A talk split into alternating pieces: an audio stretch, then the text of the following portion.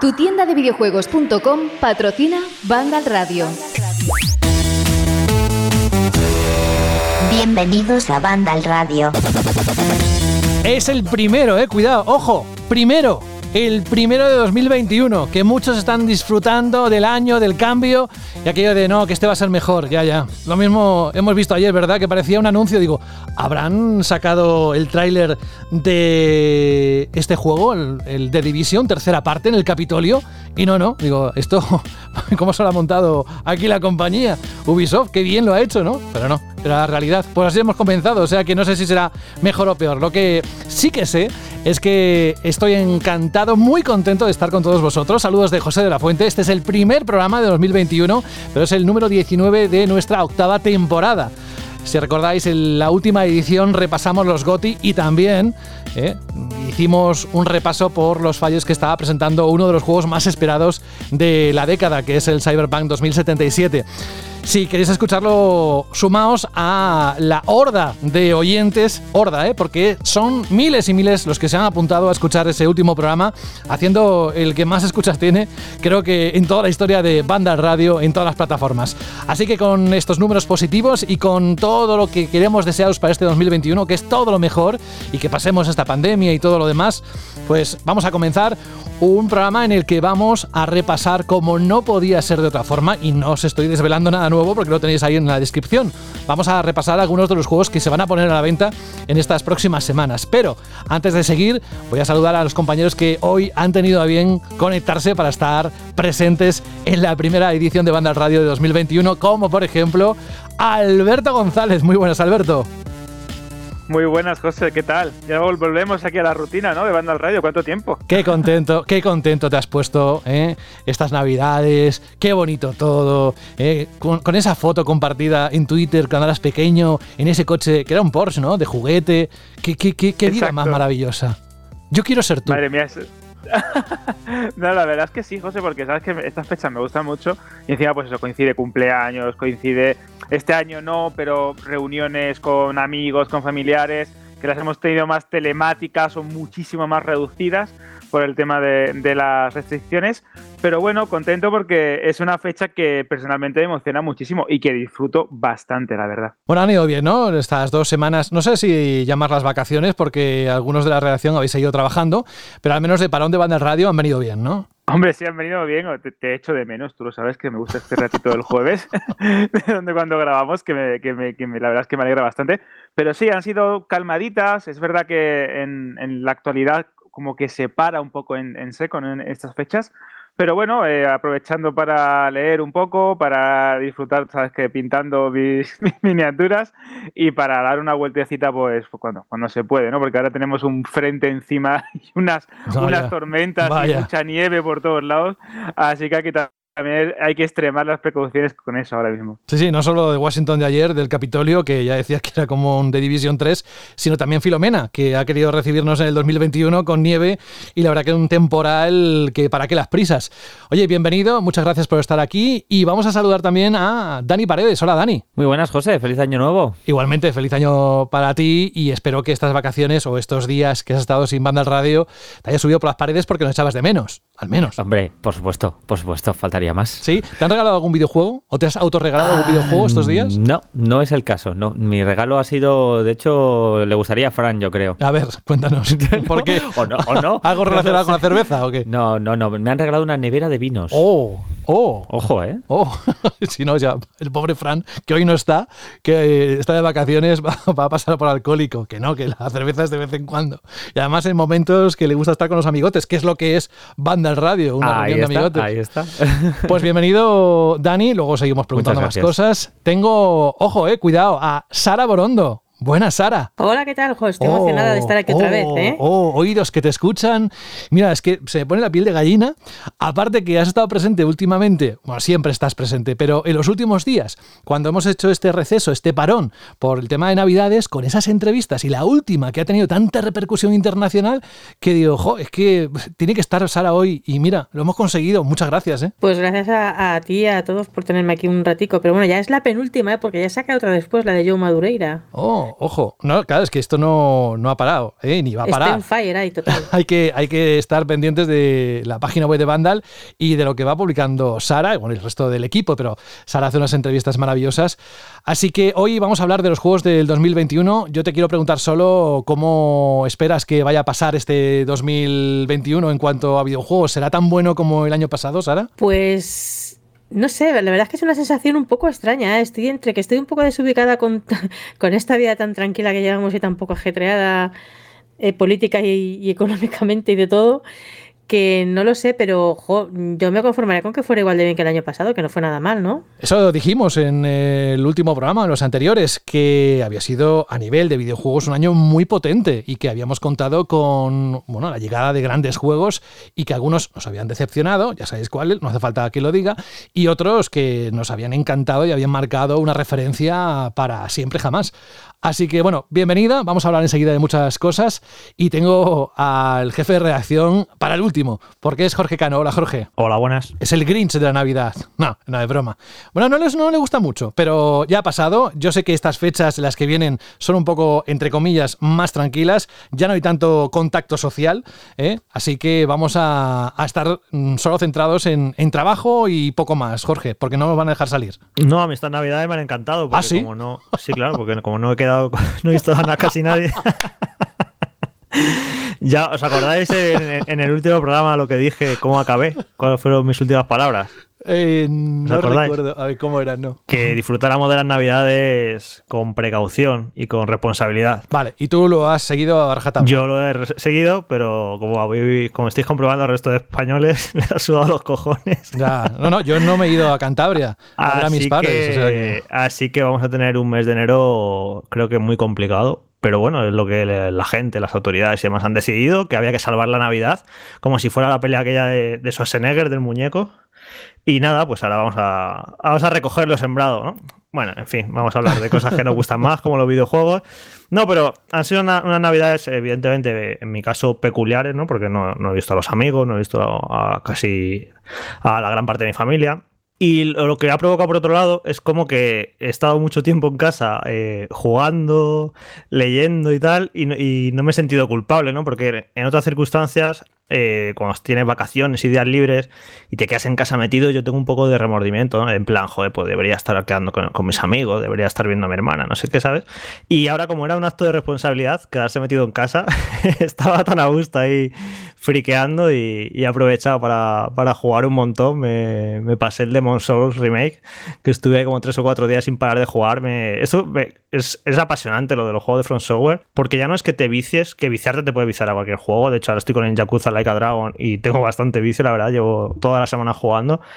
Pero la manera en la que te absorbe los juegos de Front Software es, en mi caso, es obsesiva. O sea, ya no es que jugara muchas horas en pocos días, sino que cuando no estaba jugando, estaba pensando en el juego. Eh, salía a pasear y seguía pensando, ah, pues este jefe me iré para allá, no sé qué, pues tengo que ir a por esto. Cuando estaba, me iba a dormir, seguía pensando en el juego. Esa es una cosa que, que la gente que no, no, jugáis a lo mejor a los juegos de Front Software no, no lo podéis entender eh, la clave de su éxito, por qué triunfa tanto, por qué son tan populares.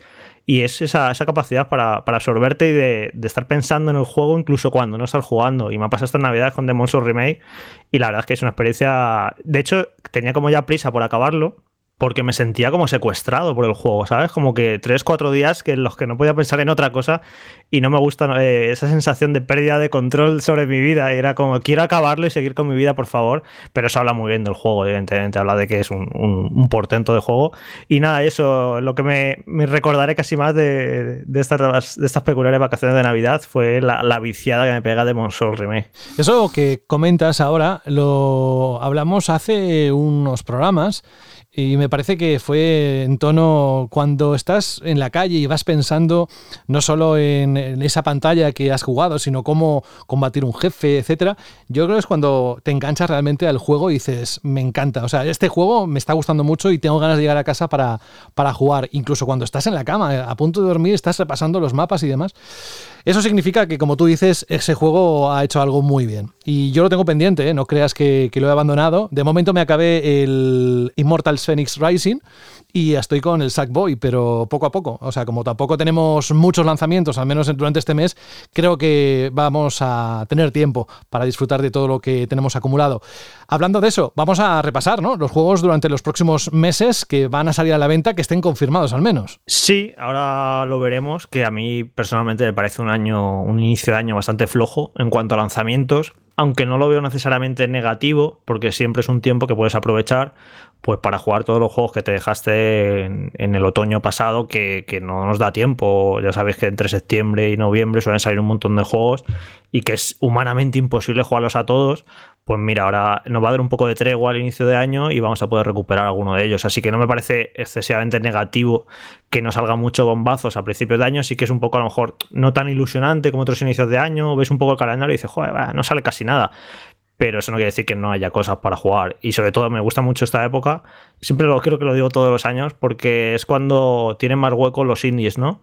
Al no salir bombazos AAA, pues le prestamos más atención eh, todos a los juegos indie y descubre muchas joyitas siempre a principios de año y disfruto mucho jugando estos pequeños juegos que no sabes qué tal van a estar porque a lo mejor no tienen referencias de los creadores ni del estudio, eh, muchas veces son eh, obras debutantes y te llevas una sorpresa muy agradables. Así que me gusta mucho el inicio de año este tranquilito, que luego ya tendremos eh, tiempo para gobiernos con mucho juego seguramente la segunda mitad. Ya lo escucháis, un programa con mucho contenido y antes de pasar a lo que es el bloque principal, con ese repaso a los juegos que van a salir estos primeros meses, deciros que hoy vendrá Rubén Mercado en algún momento, primero para darnos un anuncio muy esperado, que va a marcar buena parte de lo que nos queda de temporada, de esta octava temporada de Banda al Radio, y nos va a contar cómo han quedado las cifras en cuanto a Cyberpunk y algún dato más adicional que me ha dicho que nos va a interesar muchísimo, así que luego cuando tengamos un momento y veamos que está conectado, le invitamos a entrar y que nos cuente todo lo que tenga que contarnos.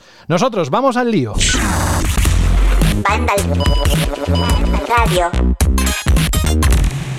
Y en ese repaso lo que hemos pensado es hacerlo mes a mes para que sea un poco más digerible. Mm, a ver, en mes de enero no es que sea muy potente, pero a medida que va pasando enero, va febrero, etcétera, ya se empieza a calentar un poquito más la cosa. Vamos a empezar con el primer título que saldrá la próxima semana, el 14 de enero. A ver si adivináis por la banda sonora cuál es.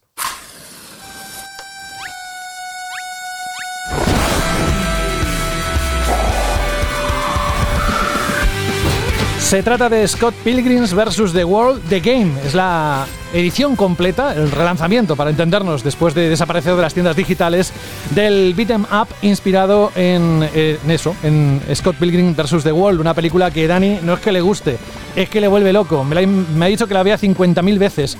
No sé cuántas lleva él. ¿Cuántas llevas tú? Bueno, pues el, juego está basado en el cómic, ¿eh? no en la película. Vale, correcto. No, pero la película es la que me ha dicho él que, eh, que mire, ¿sí o no?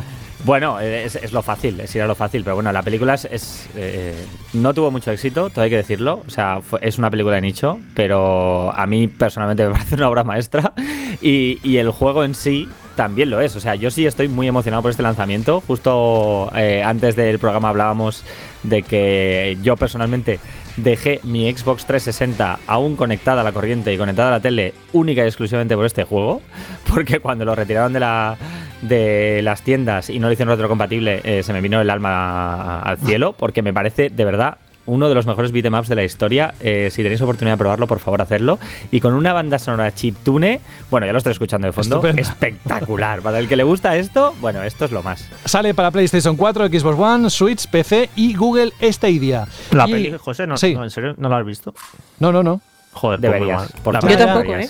Es, somos dos, buenísima, de la edad. Y de hecho, ya lo dije yo en un programa aquí hablando de películas de videojuegos, es la mejor película de videojuegos que se ha hecho nunca sin estar basada directamente en un videojuego, es la que es la mejor película de videojuegos. O sea, es la hecha. Pues Ahí queda la tengo ¿eh? pendiente, ¿eh? Y además la tengo. La he comprado. La compré justo cuando me lo dijo y, la tengo por ver, pero mira, no encuentro el momento. Bueno, el juego incluye el juego, el título original y los contenidos descargables de Knives, Chow y Wallace con bueno, un modo multijugador, etcétera. Ya digo, la próxima semana es más que probable que hablemos más de este título. Nos vamos al 20 de enero,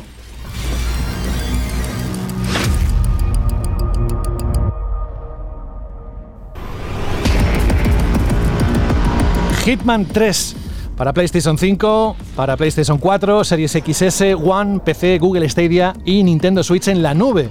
Volverá a traer acción, sigilo y muchas opciones para acabar con nuestros objetivos. Aparte de gráficos más avanzados, compatibilidad con realidad virtual, habrá misiones y localizaciones de las anteriores entregas y una historia más seria. It's all falling apart. I should have known better than to listen to you. Nos vamos casi al final del mes, el 28 de enero, uno de los primeros juegos o títulos de miedo de esta nueva generación. Se llama The Medium o The Medium. En su banda sonora está ni más ni menos que Akira Yamaoka de Silent Hill, entre otros títulos reconocidos, y nos propondrá encarnar a una medium perseguida por visiones capaces de alterar nuestra realidad. Podremos alternar entre dos mundos, el real y el espiritual, para descubrir qué es verdad y qué es mentira, resolver puzzles o combatir con algunos enemigos.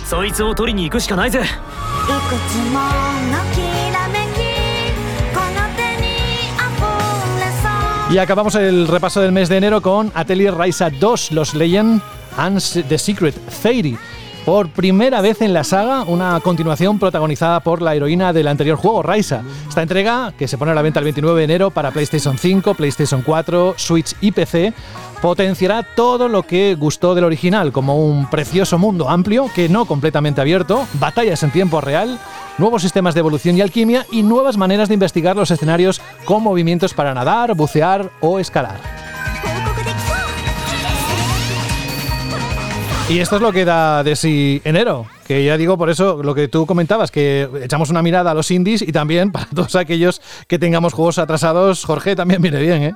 Pues la verdad es que, si bien es verdad que es un mes de enero tranquilito, vete a saber cómo será el mes de enero dentro de un año o dos, cuando ya las consolas estén un poco más asentadas. Eh, y más allá de, de Medium, que es un juego que se ha retrasado varias veces, que le teníamos muchísimas ganas y que esta dualidad de universos, la historia, el tema de que una medium pueda contactar con dos universos y realidades, la verdad es que tiene muy buena pinta y es un juego que nuestro compañero Juan Rubio está esperando con bastantes ganas. Yo tengo que romper eh, una lanza a favor de, de Hitman, sobre todo ¿no? de esta tercera parte, que se estrena ya mismo. Eh, me parece una saga que coge lo mejor de lo que sería el subgénero de sigilo dentro de la acción y lo eleva a su máxima, eh, vamos a decir, concepción o acepción porque tiene algunas de las misiones más divertidas, por lo menos en el segundo juego, más espectaculares, como esa de el día de las carreras. Tiene em, eh, un, no sé si, si- definirlo de esta manera, pero un ambiente y un diseño de producción tan cuidado que yo creo que es de los juegos que más he disfrutado o de la saga que más he disfrutado en los últimos años. Esa tercera parte que ya encima promete pues ir un poco más allá y encima ahora con el tema de la eh, realidad virtual, la compatibilidad, no sé, ojito a este juego porque creo que es de una de las trilogías mejor editadas, mejor presentadas y pese a que IO Interactive ha sufrido un montón de problemas, ese divorcio con Square Enix, problemas de financiación, eh, oficinas para arriba, oficinas para abajo, creo que tiene muchísimo mérito coger una fórmula que estaba en cierta medida desgastada, como era la del sigilo, y llevarlo a la máxima eh, potencia.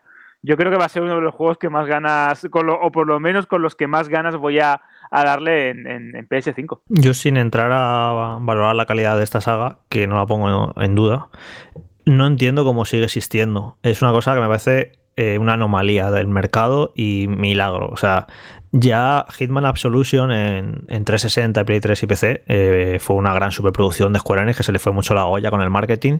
Fue un fracaso en ventas porque creo que ya lo hablamos en su momento, que al fin y al cabo no deja de ser un juego de sigilo y los juegos de sigilo tienen, no deja de ser un nicho muy concreto y que tiene un, límite de, ventas. No, no pueden pretender que compita con un Call of Duty, que fue un poco casi lo que intentaron en su momento. Luego cogieron con el, Hitman episódico en Play 4 y One y se equivocan totalmente con el formato. Tampoco creo que funcione especialmente bien. Luego se desliga Square Enix de la saga. eh, coge, lo coge Warner. Eh, Warner publica Hitman 2. Es otro fracaso en ventas.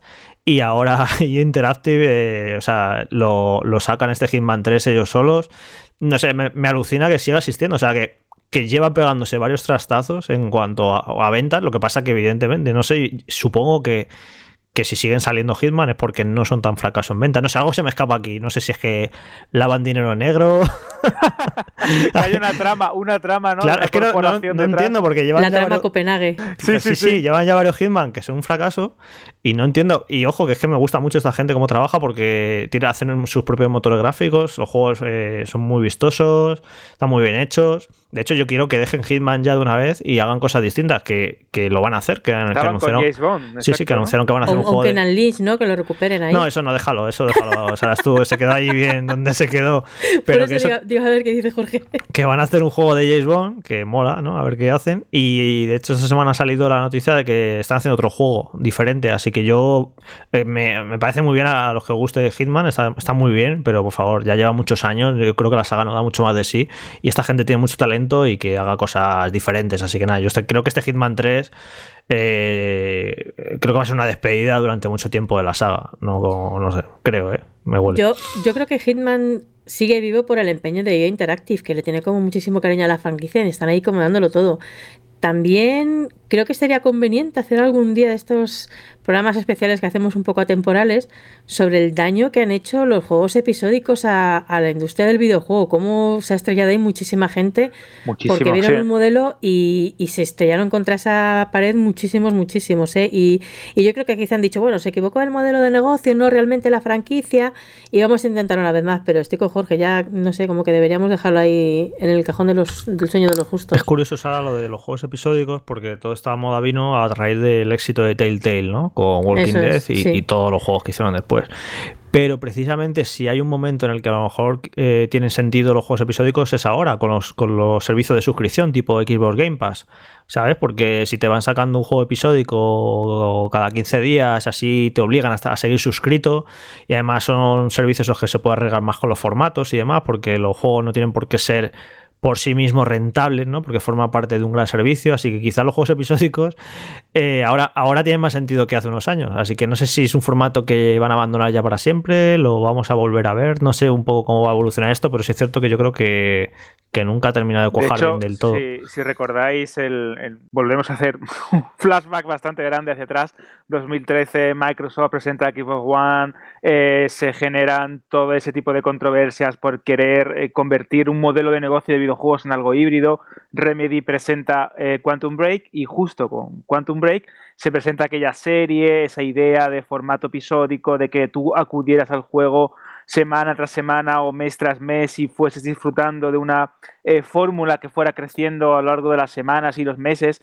Creo que ahora eh, estamos justo, como tú bien dices, Jorge, en el momento de que quizás esa fórmula, esa idea de juego episódico, de juego de suscripción, podríamos decirlo, eh, se revalorice, se cambie y se adapte a los nuevos tiempos, porque a día de hoy, con PS Plus, con todo lo que hay alrededor, Game Pass y todos los servicios que se están generando a raíz de, la entrada de, del abono, ¿no? de la suscripción, de la mensualidad del mundo de los videojuegos, creo que pueden llegar a funcionar siempre y cuando no caigamos en la trampa ni en el abuso constante que, por ejemplo, empresas como Telltale Games llevaron a cabo ¿no? con, esta, con este modelo de negocio. Pero yo creo que por ahí pueden ir los tiros. ¿eh? Pero espera, es que creo que tiene interferencia. ¿Ha dicho PS Plus? ¿Ahora decimos PS Plus? Claro, porque me ¿Cómo? lo- me lo ha No, no, pegado- no, Sara, no. me- no, no, no, me lo ha pegado Disney. Perdona, que limito. Disney Plus Me la ha pegado PlayStation Disney. Plus y Plus Claro, Plus. claro.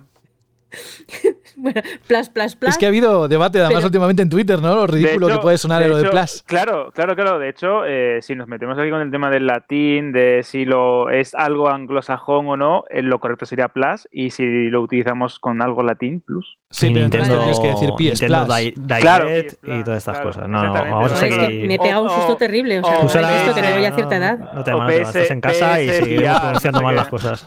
Claro, PS VR, Resident Evil, no sé qué, nos volvemos aquí locos ya. Bueno, y solo, solo por apuntar una cosita más, pero de verdad creo que esto de. Deberíamos hablar un día, pues eso, de, de grandes hostias que se dado en la industria del videojuego y hablar de los episodios. Pero es que lo de los formatos episódicos, yo creo que le han cogido tal miedo al ver la magnitud de recursos que necesita hacer un juego por episodios. Yo lo vi en Don't Not, que era como brutal porque tienes que estar trabajando en el juego que va a salir ahora, en el juego siguiente, dos juegos más adelante y en el juego pasado. Entonces, cuatro equipos trabajando a la vez, eso no, no hay quien lo soporte.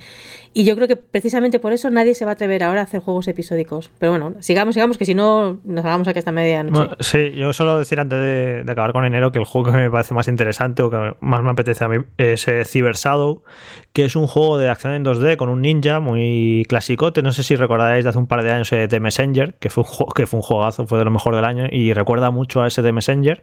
Y nada, ya aparece el 26 de enero para todas las plataformas y nada, el típico indie que yo creo que va a estar muy bien. Así es como nos queda enero, que no ha dicho nada Dani, pero ya solo con el primer lanzamiento que hemos hablado, el que se pone a la venta el 14, dentro de unos días, ya tiene todo el mes de enero y casi toda la primavera ocupada con ese juego, ¿o no? Dani. ¿Cómo lo sabes? ¿Cómo ¿Ves? lo sabes? ¿Ves? ¿Cómo ¿Ves? me conoces? Eh, podemos jugar online, ¿eh? Si quieres, no problema. Vale, ya hablaremos de esto, a ver cuándo, dónde saco tiempo. Pero vamos a otros títulos. En el mes de febrero se empieza a calentar mucho más la cosa, empezando por un título muy esperado. Little Nightmares 2 sale a la venta el 11 de febrero, ya sabéis, la segunda entrega para PlayStation 4, Nintendo Switch, Xbox One y PC. Un día después, algo muy esperado, ya solo con la música a mí ya me apetece jugarlo. Super Mario 3D World más Bowser Fury. Ya sabéis, el juego que salió en Wii U, pero con mejoras. Saldrá el 12 de febrero, como te decía, para Nintendo Switch.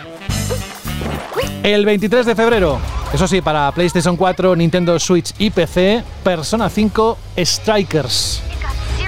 Sigue la historia de Persona 5, pero además es un poco más estilo Musou. Y después, un título que seguro que muchos de vosotros, si tenéis una Switch, lo vais a tener sí o sí. Anda que no hemos echado monedas a... Bueno, los que tengan una edad, vaya, pero que no hemos echado monedas en las recreativas para jugar a este. Yo es el que más recuerdo de todos, el Ghosts and Goblins Resurrection. Un regreso de un clásico de acción y plataformas de los 80 y 90. Se pone a la venta el 25 de febrero para Nintendo Switch. Y también para esa plataforma, Bravely Default 2. La fecha 26 de febrero. Y diréis, bueno, ¿y para PlayStation 5 qué? ¿No hay nada? Pues sí, sobre todo si estáis apuntados a PS Plus o PlayStation Plus, porque en el mes de febrero se retrasó, pero este juego que iba a formar parte del catálogo de lanzamiento de la nueva consola de Sony, Distractions All Stars, aparecerá gratuito para esos suscriptores de PS Plus, Alberto. Y este es el repaso de febrero. Hay un poco más, ¿no? ¿Qué os parece? Bueno, a mí eh, me apetece muchísimo eh, Little Nightmares 2 porque me, me encantó el 1.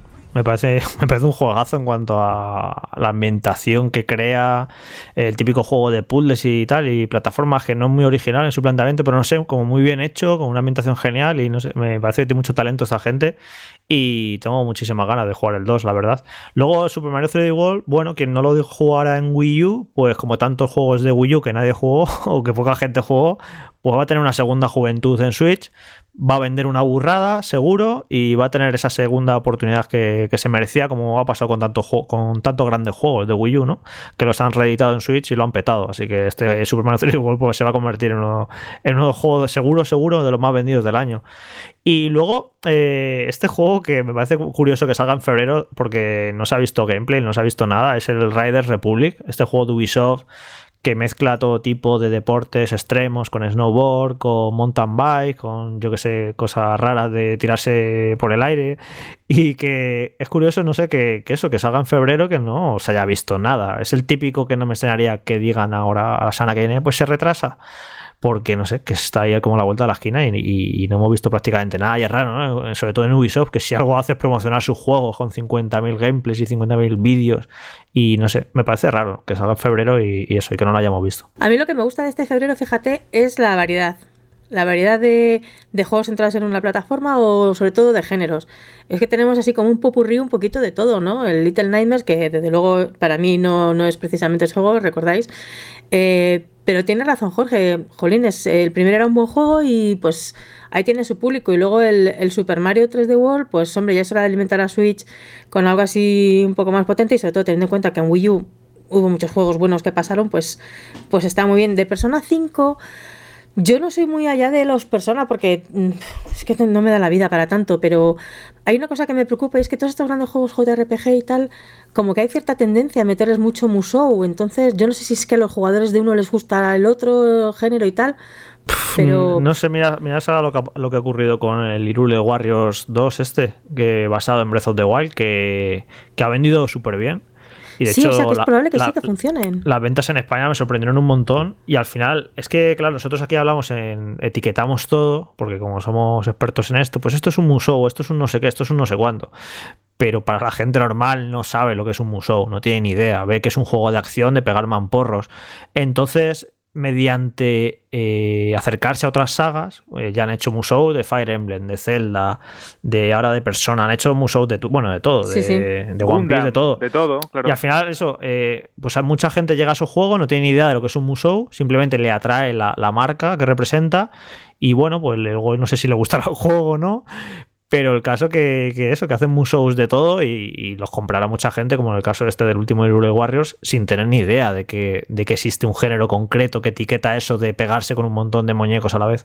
Pero fíjate que yo de verdad estoy convencida de que, de que sí le gustan el- los dos géneros a la misma gente, porque a mí en estos casos siempre recurro a Carlos, ¿no? Es como mi referencia.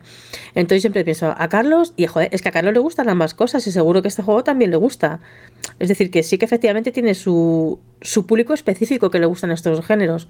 El Ghost and Goblins, evidentemente, es para los abuelos como yo, porque pues, pues porque no me la pero Ghost and Goblins es interesante porque creo que cuando lo anunciaron fue en los Game Awards y como claro, tuvimos aquí que comentar 800.000 juegos, no, no le prestamos atención. Pero ¿qué os parece el diseño artístico? Yo Me no- encanta, a Ah, mí me vale. encanta. A mí Es que yo no me acabo de quedar claro si me gusta o no me gusta. Sí, yo estoy entre medias, sí, sí, porque me No parece sé. como muy moderno, al mismo tiempo parece un juego homenaje, pero si lo mm, sabes que hay un cariño y un mimo y que te recuerda al juego original. Es muy raro, me pasa también. A ver, a mí me recuerda al juego original, pero al mismo tiempo tiene ese toque un poco mm, estética Monty Python. ¿Os acordáis de Monty Python? Los, Sí, los- muy exagerado, ¿no? Esto, Eso este, es. este arte de óleo, ¿no? Así llevado al... Es verdad, es cierto. Y de figuras como articuladas. Entonces, el que junten de repente esas dos cosas, a los que tenemos más de 40 años, mm, nos toca un poquito ahí en, en la fibrita sensible las dos cosas. Te recuerda al juego original en la infancia y tal, que jugabas o en la adolescencia, y también te resulta conocido en eso, que tienes otras referencias culturales y audiovisuales de este estilo. Entonces, Es yo creo que sí. por eso a mí me atrae mucho. Recuerda al, al arte del medievo. Sí, sí, sí. Que claro, que esto es lo que, que lo que cogían los Monty Python y montaban sketches y tal, le hacían gracietas con ello. Pero a la vez no, tiene un toque japonés, pero a la- es como, no, al menos tiene personalidad, no se puede decir que no, Sí, no sí, entonces esa combinación y además cómo se mueven los personajes me parece súper chulo, yo qué sé. A mí este sí que me atrae, desde luego, o sea, este, quizá de este me no te voy a decir el que más, pero, pero sí, sí, sí, sí, este le probaría un- una buena El repasadilla. problema ahí. es que será, si es como, si quieren ser fieles al original, será muy difícil. Y, Sí. y Pero estamos, es que, a ver, yo Eso es lo que pensaba yo. estamos viejos. Pero el original me lo jugué en tantas veces que yo no te voy a decir a ojos cerrados, pero casi. Claro, es que no teníamos dinero para más juegos, entonces éramos pobres en mi casa, como Gila, ¿no? A Parezco mí es que Gila. este en concreto me parece siempre especialmente difícil, muy, muy, muy, muy difícil. Claro, pero a ver, es que era como el Dark Souls. de Sí, sí. Dark Souls de la 80. época. es el proto Dark Souls realmente. Porque tenías que aprenderte eh, en qué orden salían, el ritmo que salían, los segundos que tardaba cada uno en salir, los pasos que tenías que dar. Entonces, claro, de jugar 100.000 veces, pues te lo sabías, porque es que eran juegos cortos a fin de cuentas. Entonces, bueno, espero que mantengan también esa dificultad, esa historia y, y que tengan ese toque que te desesperabas a veces. Y luego el Bravely Default, pues, eh, a ver, el Octopath Traveler a mí me gustó y, y Bravely Default creo que está muy bien. Es decir, tenemos juegos que están, no son tope tope de la leche, de decir, guau, esto es impresionante, pero son juegos los que van a llegar en febrero con una calidad bastante buena y sobre todo esos son variados, porque luego tenemos el de Extraction All Stars, que, bueno, pues es original, es totalmente diferente. Entonces, el que haya, como decía al principio, que haya géneros tan variados y juegos con tanta personalidad, a mí me parece que es interesante. No tenemos grandes superproducciones, pero no siempre vamos a estar con grandes superproducciones. Si no tenemos altos y bajos en el, eh, en el flujo de salida de los videojuegos, también acabaremos todos un poco de los nervios. Es como una película de miedo en la que siempre estás en tensión, acabas atacado. Pues hombre, de vez en cuando un poquito de relax. Entonces, estos juegos están bien, yo creo que van a ser unos juegos satisfactorios. Y, y que van a eso a prepararnos, nos van a marcar ahí un poquito el ritmo. Tienes un poquito de respiro, pero al mismo tiempo tienes algo que te entretenga. Oye, Sara, ¿y el primer Little Nightmares no lo jugaste porque es de miedo, entiendo? Evidentemente, chaval. Pero. Es más de que tensión, lo- más que de miedo. Claro, yo creo que lo, lo puedes jugar porque es miedo, pero no mucho. Es como. Es como, miedo, pero no Miedo, mucho. pero no es como miedo, es como miedo cookie. Es como miedo de muñecos de plastilina. Que da mal rollo, pero no da mucho miedo. Es como un miedo como un de poco, José, pesadilla antes eh, de Navidad. mundos- claro, los mundos de Coraline, todo muy. sí, ese muy- rollo. muy Yo creo que estás al límite de. Sí. Claro, es que mi nivel, mi nivel de tolerancia a la tensión y al miedo es bastante bajito. Pero es ma- es mal rollero, ¿eh? la verdad es que sí, es mal rollero. claro. Yo creo que por lo que estamos viendo en el mes de febrero hay mucho de Switch, ¿no? Me refiero que para todos los que tengan una Switch, el catálogo que sale para esa consola, eh, pasando por el Super Mario, evidentemente, ya no el Bravely Default, porque tiene que su género y les tiene que gustar. Luego el Ghosts and Goblins Resurrection, yo cuando estaba poniendo la noticia, o sea, cuando estaba repasando los anuncios, mm, pensé, Jorge, ¿pondrán algo que nos hará más fácil el pasar las pantallas? Porque yo me acuerdo que también me encallaba bastante y digo, pues será que, que, que son muy malos, pero como, también como dice Sara, te tienes que aprender eh, cuándo salen, el ritmo, eh, qué hacer, qué no hacer, qué movimiento, pero a mí la estética me encanta. Y no sé, a ti, Alberto, también te parece que es una celebración el mes de febrero para los que tengan una, una Switch, porque Bueno, el Little ya- ya. Nightmares 2 es para llevar también de un lado para otro. ya que ha sacado el tema José de, de la Switch, ya lo podemos hablar aquí. Además, aquí aprovecho que me apetece saber la opinión de, de Sara, de que lo dije yo en el último programa de los GOTY, ¿no? Que una de las cosas que no me habían gustado de 2020 es que para mí había tenido un año flojo Nintendo Switch en cuanto a, a grandes lanzamientos. Y que dije que lo bueno de esto era que 2021 pintaba que seguramente sea un gran año para Switch. Y creo que empieza bien y Nintendo tiene muchas cosas que decir. O sea, no sé si hará un Nintendo Direct ahora en enero. Bueno, ya empezaremos todas las semanas con el rumor de hay Nintendo Direct, no hay Nintendo Direct. Hace siglos que no hacen un Nintendo Direct. De hecho, hay gente que opina que han abandonado el formato y no lo van a, y no lo van a recuperar. Llevan sin hacer un Nintendo Direct desde el E3, o sea, desde junio de 2019. No, o septiembre, septiembre de 2019. O sea, una burrada. Entonces, no sé si lo harán, pero en cualquier caso tiene muchas cosas que anunciar este año y otra vez estamos con rumores de la Switch Pro, tienen que decir algo de Bayonetta 3, tienen que decir algo del, del nuevo Zelda.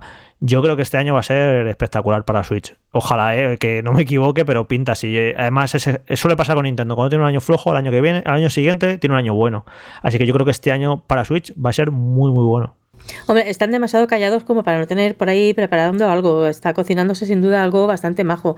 Y no creo que sea simplemente un nuevo modelo de consola. Saquen o no lo saquen. También os digo una cosa, ahora mismo el catálogo de Switch está ya lo suficientemente engordado a lo tonto entre unas cosas y otras como para tener ahí muchísimo tiempo eh, divirtiéndote y pasándotelo bien con los juegos simplemente que ya tienen ahí. Tened en cuenta que aparte de un mogollón de adaptaciones, porque han salido muchísimas, todos los remake y todo este tipo de juegos, pues eso, que no son grandes superproducciones, pero jolines, pues que son entretenidos y, y que muchos de los juegos de Switch que ha sacado Nintendo eh, son juegos de estos que te puedes pegar ahí jugando tiempo y tiempo, pero una cantidad de horas brutal sin No, problemas. sí, a ver si, si 2020 ha batido récord de venta Switch, eh, se sigue vendiendo Mario Kart 8 como el primer día, su juego venden todos una barbaridad, si le va estupendo, si no tienen prisas, le va estupendo. Pero a mí como jugador, yo este año sinceramente he jugado muy poquito a Switch, he jugado Animal Crossing y, y para de contar. Y no sé, creo que lo pueden hacer mucho mejor, es que lo vamos a ver este año, ya veréis cómo este año va- van a tener un año, sobre todo si sacan nuevo modelo de Switch, que yo lo doy por hecho, cuando saca Nintendo un nuevo modelo de sus consolas, eso lo podéis ver con, las, con la 3DS y con todas, siempre los rodea de un catálogo muy apetecible. Y ya veréis cómo este año va a ser, va a ser importante. Además, que estoy- estaba, lo estaba comprobando, pues digo, pues lo estoy diciendo de memoria, pero sí, es el 35 aniversario de Zelda este año. Y evidentemente lo van a celebrar. Espero que no lo celebren con juegos por tiempo limitado, sino que Ostras. lo celebren con. Bueno, el de con- Mario les ha salido muy bien en la celebración. Sí, les ha salido estupendo y evidentemente todos íbamos a caer ahí como merluzo, yo el primero, pero me parece, vamos, una práctica cuanto vero nadie la entiende, la verdad. Eh, lo de que ya en marzo, ¿no? Dejan de vender el juego, Sí. Sí. no sé, es un poco raro todo. Pues yo fíjate, este año podríamos hacer si queréis una porra y tal, de esas que luego siempre pierdo yo, pero yo diría o Zelda o Pikmin, lo tenemos por ahí. Sí, sí, es que, eh, a ver, Zelda evidentemente, que, que, va, que yo creo que Breath of the Wild 2 o como lo llamen va a salir este año porque van a querer cuadrarlo, ¿no? Con el 35 aniversario y más allá de eso seguramente tendremos alguna reedición pues a lo mejor los dos Zelda que ya eran remaster de Wii, pues los sacan para Switch. O sea, cositas de Zelda vamos a tener. Y lo que tú dices de Sara de Pikmin, no sé, está muy cerca eh, Pikmin 3. No sé yo si va a caer Pikmin 4, pero yo creo que tienen algo tocho en plan que no nos lo esperamos. Porque Bayonetta 3, bla, bla, todos esos juegos que están anunciados hace siglos, la gente pues dice, bueno, ya tienen que salir este año. Pero yo creo que algo gordo en plan eh, Super Mario Odyssey 2, eh, Mario Kart 9, como un, un pepinazo que no, lo, han- que no lo habían anunciado y que va a salir este año. Me huele algo, algo así. Sí, yo también creo que va a ser el año de la Switch, fíjate. Y si sale un nuevo modelo ya ni te cuento. ¿Alguien más quiere comentar algo del mes de febrero? Nadie ha dicho nada sobre el Destruction All Stars, el único juego de, ge- de generación de PlayStation No, 5. lo que pasa que, José, es que no hemos visto gameplay de este juego. Son juegos que son actos de fe, de esperarlo, no esperarlo, pensar que puede estar bien o no. Es que no hemos visto nada. Y ahora en marzo va a haber otro juego de Play 5 que, que ocurre exactamente lo mismo, que esperarlo o no es un acto de fe. No, no hemos visto nada, el Returnal me refiero.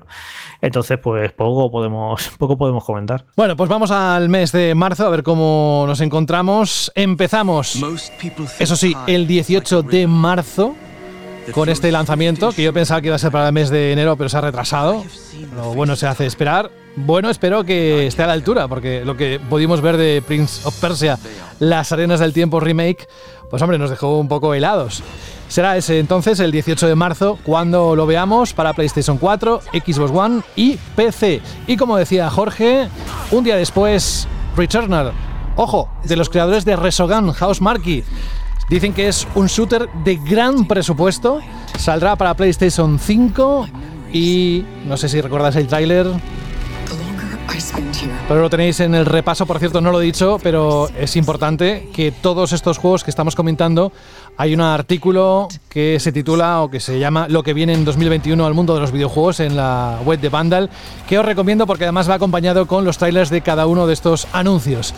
Después de Returnal, 19 de marzo, como os decía, nos vamos a final de mes y nos encontramos una aventura de plataformas cooperativa, porque son los creadores de títulos como A Way Out o Brothers A Tales of Two Sons. Es un juego para PlayStation 5, Series X, S, PlayStation 4, PC y One. Se titula It Takes Two. Y ojo porque a partir de mañana, según ha anunciado hoy Nintendo y lo tenéis en la página web también, ya está la demo de este juego que saldrá el 26 de marzo para Nintendo Switch, Monster Hunter Rise. Y acabando el repaso, y aquí también va a poner toda la atención porque si digo que es del creador de Sonic the Hedgehog, eh, sé que Dani va a estar muy atento. Balan Wonderworld es el nuevo proyecto de Yuji Naka para el 26 de marzo, como decía. ¿En qué plataformas? En PlayStation 5, en PlayStation 4, en Series X, S y One, en PC y en Nintendo Switch. Esto para el mes de marzo. ¿Lo tenías controlado, Dani, este? Obvio, obvio. O sea, cuando vi, cuando vi el trailer en su momento de esto y vi quién estaba detrás, bueno, además de que el, estilo visual olía a Nights into Dreams de Sega Saturn a leguas, eh, pues ya te notas algo ahí por la patatilla, ¿no? Entonces, sí, sí, vamos, yo estoy ilusionadísimo con este juego. Al final es alguien que marcó un antes y un después también en las plataformas 3D, en la época en la que estaban todos experimentando. Y seguramente eh, nos traerán un plataformas 3D estilo 90s como solo ellos saben hacer. ¿Más comentarios sobre el mes de marzo? ¿Algo que os llame la atención? Bueno, yo ya tengo marcadísimo, José, el It Take Two, porque ¿Sí? tengo a Jorge ya diciéndole el día 26 te lo pides libre, porque tengo que jugar contigo al juego del creador de A Way Out y Brothers a of Two Sons. La verdad es que es un. eh, con, con este, vamos a decir, con este tipo de propuestas pasa algo que, que ocurre pocas veces en el mundo del videojuego. Y es que son mm, títulos que realmente te invitan a jugar con alguien y que verdaderamente la experiencia de jugarlo es algo completamente distinto a lo que puede ser pues jugar con tus amigos al típico shooter o un juego de carreras o un título de plataformas. Es algo más. Es como eh, cuando estás disfrutando con alguien de, de, pues yo qué sé, de una buena conversación, de una buena velada, pues este tipo de juegos es justo eso. Es como tener una cita. Así que Jorge, te invito aquí formalmente a que Sí, sí, disfrutemos ya, de yo lo daba este por juego hecho. juntos. No lo había verbalizado, pero lo daba por hecho que lo quería jugar contigo. De todas maneras, quiero comentar que me parece súper interesante eh, la trayectoria de Joseph Fares en el mundo de los videojuegos, porque después de Brothers y A Way Out, eh, ha tenido que venir un director de cine, una persona de fuera del mundo de videojuegos, para usar las mecánicas de los videojuegos para contar historias. Que esto tiene narices, que muchas veces eh, los videojuegos caen en eh, imitar la narrativa del cine o de cualquier otro medio, en vez de utilizar la propia narrativa que puede ofrecer el videojuego y que además es única porque es interactiva. Y, solo, y este señor, eh, pues es un director de cine que vio las posibilidades del videojuego para hacer cosas únicas y contar historias y, ofrecer eso, esa mezcla entre, entre mecánicas y narrativa y que vio la oportunidad y la está aprovechando y bueno, pues sus dos primeros juegos a mí me encantaron y a ver con ese tercero, con que nos sorprende. Yo le tengo muchísimas ganas, la verdad. Y, y eso es- me quería comentar este detalle, ¿no? Que, que tuvo que venir un director de cine a hacer un uso de. un uso muy particular del medio. Que eh, salen muchos juegos a lo largo del año, pero no tantos. Te, muy difícil encontrar juegos que te sorprendan con sus mecánicas y con la manera de contarte sus historias. Y, no sé, eh, por eso a mí A Way me gustó tanto, porque me pareció algo completamente original y único. Pues fíjate que yo diría que precisamente este hombre lo hace por provenir del cine, porque, es decir, lo que se podía hacer mediante el cine, él ya lo ha hecho en el cine, o lo puede hacer en el cine. Entonces lo que él quiere es probar cosas que no se pueden hacer en el cine y quizá por eso está investigando más más allá de las posibilidades que podría ofrecer el cine. Entonces, a lo mejor lo que necesitamos es un poco es pensar salir de nuestra cajita cuadrada de videojuegos unidos a cine y aprender a desarrollar ese lenguaje propio y aprender a, de- a contar esas historias de esa otra manera diferente, pues a lo mejor con más, a lo mejor necesitamos más directores de cine, fíjate tú. Sí, de hecho, sí. esto es interesante, Sara. Y, y, por ejemplo, y gente, gente de otras disciplinas que meta el piececito en el videojuego porque va a aportar algo diferente en todos los aspectos. ¿eh? Me refiero, por ejemplo, una cosa muy interesante que a lo mejor mucha gente no sabe es que Fumito Ueda, el famoso creador de Ico, of the Colossus y de las Guardian, es un tipo muy peculiar que prácticamente no juega a videojuegos. Y la gente se llevará las manos a la cabeza, pero ¿cómo un diseñador puede no jugar a videojuegos porque no sabe las tendencias, no sabe lo que se está haciendo, no sabe. Precisamente Mejor, eso mejor. es lo que hace únicas a sus obras, esa frescura de no estar viciado por lo que ya conoce, lo que han hecho otros, las expectativas, y por eso sus juegos son tan únicos. Entonces, eh, quizá al mundo del videojuego eso le, le vendría bien que venga gente de fuera, que no sean eh, gente que nos hemos criado jugando a miles y miles de videojuegos y que pueden aportar cosas, cosas diferentes. Claro, no ser tan endogámicos y que entre que sangre fresca, eso es lo que hace falta. Que de hecho, mm, y aquí hay que nombrar siempre a, a Kojima porque creo que lo, lo ha recalcado más de una vez. Pese a que él está, él es una persona que está muy afianzada ¿no? en el lenguaje cinematográfico, en el narrativo, pese a que últimamente, ¿no? con Death Stranding, pues ha visto un nuevo camino a la hora de contar historias y de plantear jugabilidades y, y nuevos mundos virtuales en los que perderse. Eh, es cierto que el videojuego es una de las, eh, yo lo considero un arte, de los pocos artes que permite también la inclusión de un montón de disciplinas, como Sara ha dicho un montón de veces. Un juego con un buen diseño de arquitectura, un juego con un buen diseño artístico.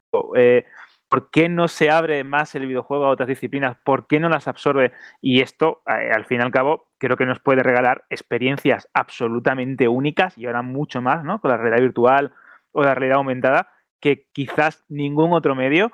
Y creo que ese punto de unión donde varias artes o varias disciplinas y varios campos se unen y, y forman como una encrucijada única, ese es el videojuego. Así que si esto, este tipo de títulos como It Takes Two, que mezcla cine, mezcla series, mezcla ese también ese toque de Pixar, ¿no? De cine de animación, y encima te da ese puntito narrativo tan bonito, o ese mensaje, o esa moralina, si lo quieres llamar así, yo creo que son muy necesarios en el mundo del videojuego y que creo que a día de hoy habría que abrirse un poquito más. Y esta diversidad en cuanto a disciplinas de la que el videojuego eh, se debe de alimentar y se ve enri enriquecido indudablemente, también lo es en cuanto a, a, las personas, en cuanto a su género, en cuanto a su raza, en cuanto a su ideología, su religión, porque el videojuego empezó como empezó, era en los 90, pues yo creo que los estudios de videojuegos estarían formados eh, por un 95% de hombres blancos y la industria, ya el mundo del videojuego es algo global, es algo en el que ha entrado todo el mundo. Seguramente si viéramos los porcentajes de los de videojuegos de mujeres y hombres, todavía estamos muy lejos de algo ideal que estuviera cerca de la paridad, pero evidentemente ya podemos ver la- esas fotos que hacen cuando han acabado un juego y es gol y vemos a, a todo Al el estudio. exacto. Y a mí me alegra un montón que cada vez veo más mujeres en esas fotos.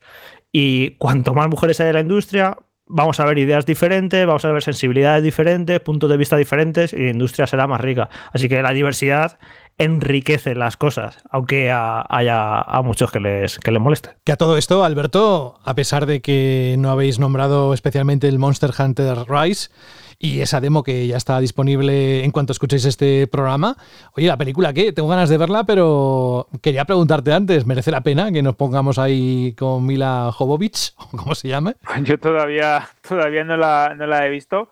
Y sí es cierto que he leído un poco de todo, ¿no? Y yo creo que pronto tendremos también críticas en banda sobre ella.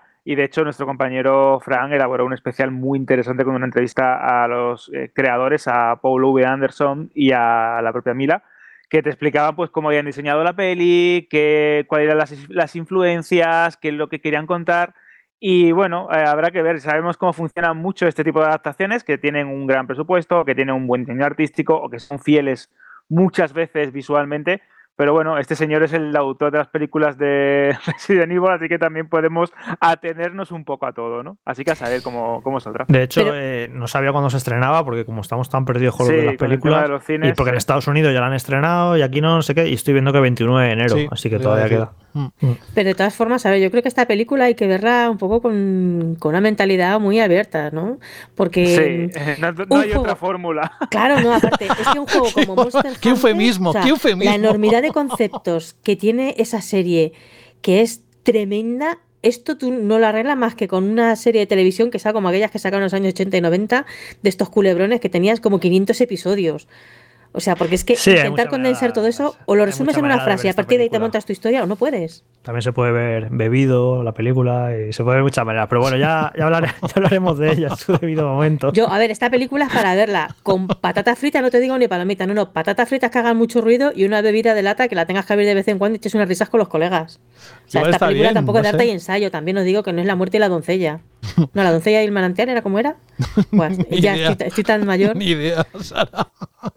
Pero, pero yo tengo ganas de verla, de verdad. A ver qué. No sé. Fíjate que tampoco quiero ir con apriorismos a- al cine, porque precisamente por eso no he ido a ver Wonder Woman, porque he oído tan malas cosas de la peli que, que, que ni me he acercado. Y, mira que, que tenía ganas. Bueno, tampoco habéis dicho nada de Prince of Persia, Las Arenas del Tiempo remake. Eso es porque, o bien, una de dos, o bien no confiáis que salga el 18 de marzo por ese retraso, o porque salga una chusta. Entonces no sé con qué quedarme, Jorge. ¿Tenéis esperanzas? Porque para mí es uno de los grandes juegos de este año. Vamos, que tengo ganas de jugarlo. Pues ya tiene ganas. Pues no sé, que no pinta que es un remaster, remake, un poco churrero. No sé, no, no pinta especialmente bien, la verdad. Bueno, pues mientras el príncipe de Persia se queda ahí, ya esperemos que el mes de marzo nos traiga, aparte del mes de, las, de, la primavera, que empiece esa estación, pues nos traiga también alegrías en ese sentido. Vámonos a los juegos, eso sí, de nuevo, desde abril hasta el resto, eh, porque son algunos, no tienen ni fecha, eh, serán los, los últimos. Vamos a empezar por Outriders, que el 1 de abril se pondrá a la venta en principio para PlayStation 5, 4, para Series XS One, PC y Google Stadia, ya sabéis. Un título que tiene una duración de unas 40 horas, dicen. Luego tenemos Guilty Gear Strife para el 9 de abril. Saldrá para PlayStation 5, PlayStation 4 y PC. 20年以上の歴史を誇るギルティギア para el mismo para la misma fecha, para el 9 de abril, sale Nier Replicant versión 1.22474487139 y no te estoy dando ningún número de teléfono, simplemente es como se llama. Es la reimaginación de Nier Replicant, el RPG de Platinum Games. Saldrá para PlayStation 4, Xbox One y PC. Y atención a esto porque es lo nuevo de Arkane, Deadloop. Nos vamos al mes de mayo. Ojo, ¿eh? El salto de 9 de abril al 21 de mayo. Y encontramos que el 21 sale para PlayStation 5 y PC Este shooter en primera persona que parece que puede llamar bastante la atención, ya veremos. Este no tiene fecha concreta, Oddworld Soulstorm. Saldrá para PlayStation 4 y PC. Es la reimaginación de Oddworld Apes Exodus. Para el 22 de junio, ojo, nos vamos al mes de junio, saldrá Back for Blood, la secuela espiritual del Dead for Dead, desarrollada por Turtle Rock Studios. Saldrá para PlayStation 5, PlayStation 4, Series XS y One, además de PC.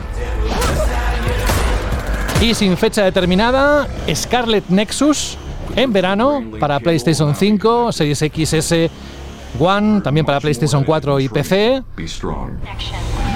Otro título que ya algunos han podido disfrutar, pero que llega a la consola de Microsoft, Series X y S, que es el Microsoft o Microsoft Flight Simulator. En otoño, ya no estamos acabando el repaso, tenemos Halo Infinite. Y bueno, quedan algunos pendientes de Dylan 2, Bayonetta 3, pero vamos, Elden Ring, Shin Megami Tensei 5, Jorge. Pero claro, no tienen fecha, no sabemos si se va a mover y faltan muchísimos también por anunciar, pero poco a poco eso es lo que tenemos ahora. A ver, entre eh, en abril, mayo y junio, pues evidentemente ahí tienen que, tienen que aparecer fechas de juego, no sé cuándo las darán, si las darán en febrero, por ejemplo. Eh, Ratchet and Clank de, Play- de PS5 dijeron que iba a ser uno de los juegos que saldría en la ventana de lanzamiento de la consola. Eso yo lo interpreté como en, los- sus primeros seis meses. O sea, yo creo que Ratchet and Clank probablemente salga en abril o mayo. Así que hay muchas fechas y mucho juego que, que tienen que poner fecha en esta primera mitad del año, ya ni te cuento en la segunda. Y, por ejemplo, yo creo que Nintendo también seguro que tiene algo más por ahí para abril o para mayo. Así que, bueno, en las próximas semanas se irá anunciando todo esto. Evidentemente, habrá fechas y habrá retrasos, porque durante estos últimos años nos hemos cansado de, de hablar de retrasos, no, no de uno, sino de dos y tres veces juegos retrasados. Y cualquier cosa que se pueda retrasar, se va a retrasar. Y más eh, teniendo en cuenta la situación del último año con la pandemia, que se ha retrasado más todavía de lo normal los juegos. Así que incluso algún juego que hemos dado fecha seguramente se retrase, pero igual habrá otros que no hemos dado fecha, que porque no se sabe y seguramente la, anuncien dentro de poco. Yo si quieres, bueno, eh, como hay un montón de posibilidades de juegos que pueden salir o no pueden salir este año, porque por ejemplo en el caso de Play 5, pues tenemos eh, Ratchet Clank, Gran Turismo 7, eh, eh, Horizon, todos estos se supone que tienen fecha 2021, eh, pero en cualquiera se puede caer perfectamente. También cuando anunciaron God of War Ragnarok, dijeron que saldría el- en 2021, yo lo primero que dije que ni de coña sale en 2021. Ojalá me chapen la boca y, si lo saquen, pero yo creo que no. No sé por qué se atrevieron a dar esa, fecha tan pronto. Y imagino que, no sé, tendrá su, evidentemente tendrá sus motivos. Fue muy interesante, ¿eh? en Navidades le preguntaron a Cory Barlock en Twitter que cuándo iba a dar la, fecha de, de God of War y dijo que, que no depende de él, que esos son temas de marketing y que a él, eh, a él que no le gusta dar fechas. O sea, que a los que hacen los videojuegos era muy interesante. No, recuerdo exactamente con qué palabra lo decía, pero que ellos odian dar una fecha porque, claro, cuando en cuanto dan una fecha ya se meten una presión eh, súper grande en el estudio que lo tienen que acabar en ese momento, ¿no? En vez de acabar el juego y anunciar la fecha, no, primero dan la fecha y luego, y luego se acaba el juego. Y como podíamos sospechar, que está bien que lo diga un gran director de un juego, eh, pues esto no gusta dentro de los estudios. Y él dijo que por él, si por él fuera, no daba ninguna fecha, hasta que no acabaran el juego, que eso es lo que debería ser. Pero evidentemente, pues eh, ahí entran los equipos de marketing y demás, y, a veces son los que mandan, aunque luego se tengan que retrasar los juegos una o dos veces, incluso hasta, hasta tres veces. Pero bueno, ya sabemos cómo va el juego de esta industria. Yo le pido a la nueva generación que por favor no mareen tanto con los anuncios y con las fechas, y que no digan la fecha de los juegos hasta que no sepan que la van a cumplir y que el juego está ya prácticamente terminado. Pero de lo que debería salir en este 2021, eh, a mí personalmente lo que más ilusión me hace es eh, Resident Evil 8, que pues es que no sé, me gustó mucho lo que han mostrado, que me parece muy loco, que si brujas, que si hombres lobos, que parece como un, el Smash Bros. del terror de, los bichos raros, y creo que tiene pintaza.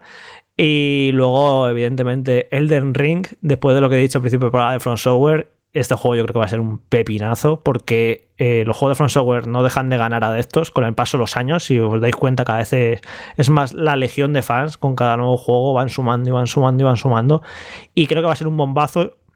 Elden Ring, evidentemente no hemos visto absolutamente nada, pero si un estudio se ha ganado un crédito durante esta última década es From Software, que no ha hecho un juego malo. O sea, cada juego que ha sacado eh, lo ha abordado.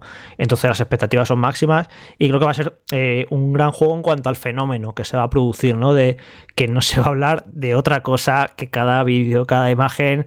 Ya lo veréis, os va a sorprender cómo la curva de From Software, ¿no? De cómo eh, Dark Souls 1, Dark Souls 2, Bloodborne, Dark Souls 3 ya fue muy fenómeno, de Sekiro se habla muchísimo y este va a ser la locura, encima que está involucrado George R.R. Martin, el de Juego de Tronos, y creo que, que se va a hablar muchísimo este año del, Elden Ring, va a ser como muy juego fenómeno de este año, os guste o no, vais a tener que, que aguantar a hablar mucho de este juego. Y luego por ahí más cosillas, yo creo que no va a salir Final Fantasy XVI. Doy por, casi seguro que no va a salir este año. Si saliera este año sí que es uno de los que más me apetece, pero creo que no.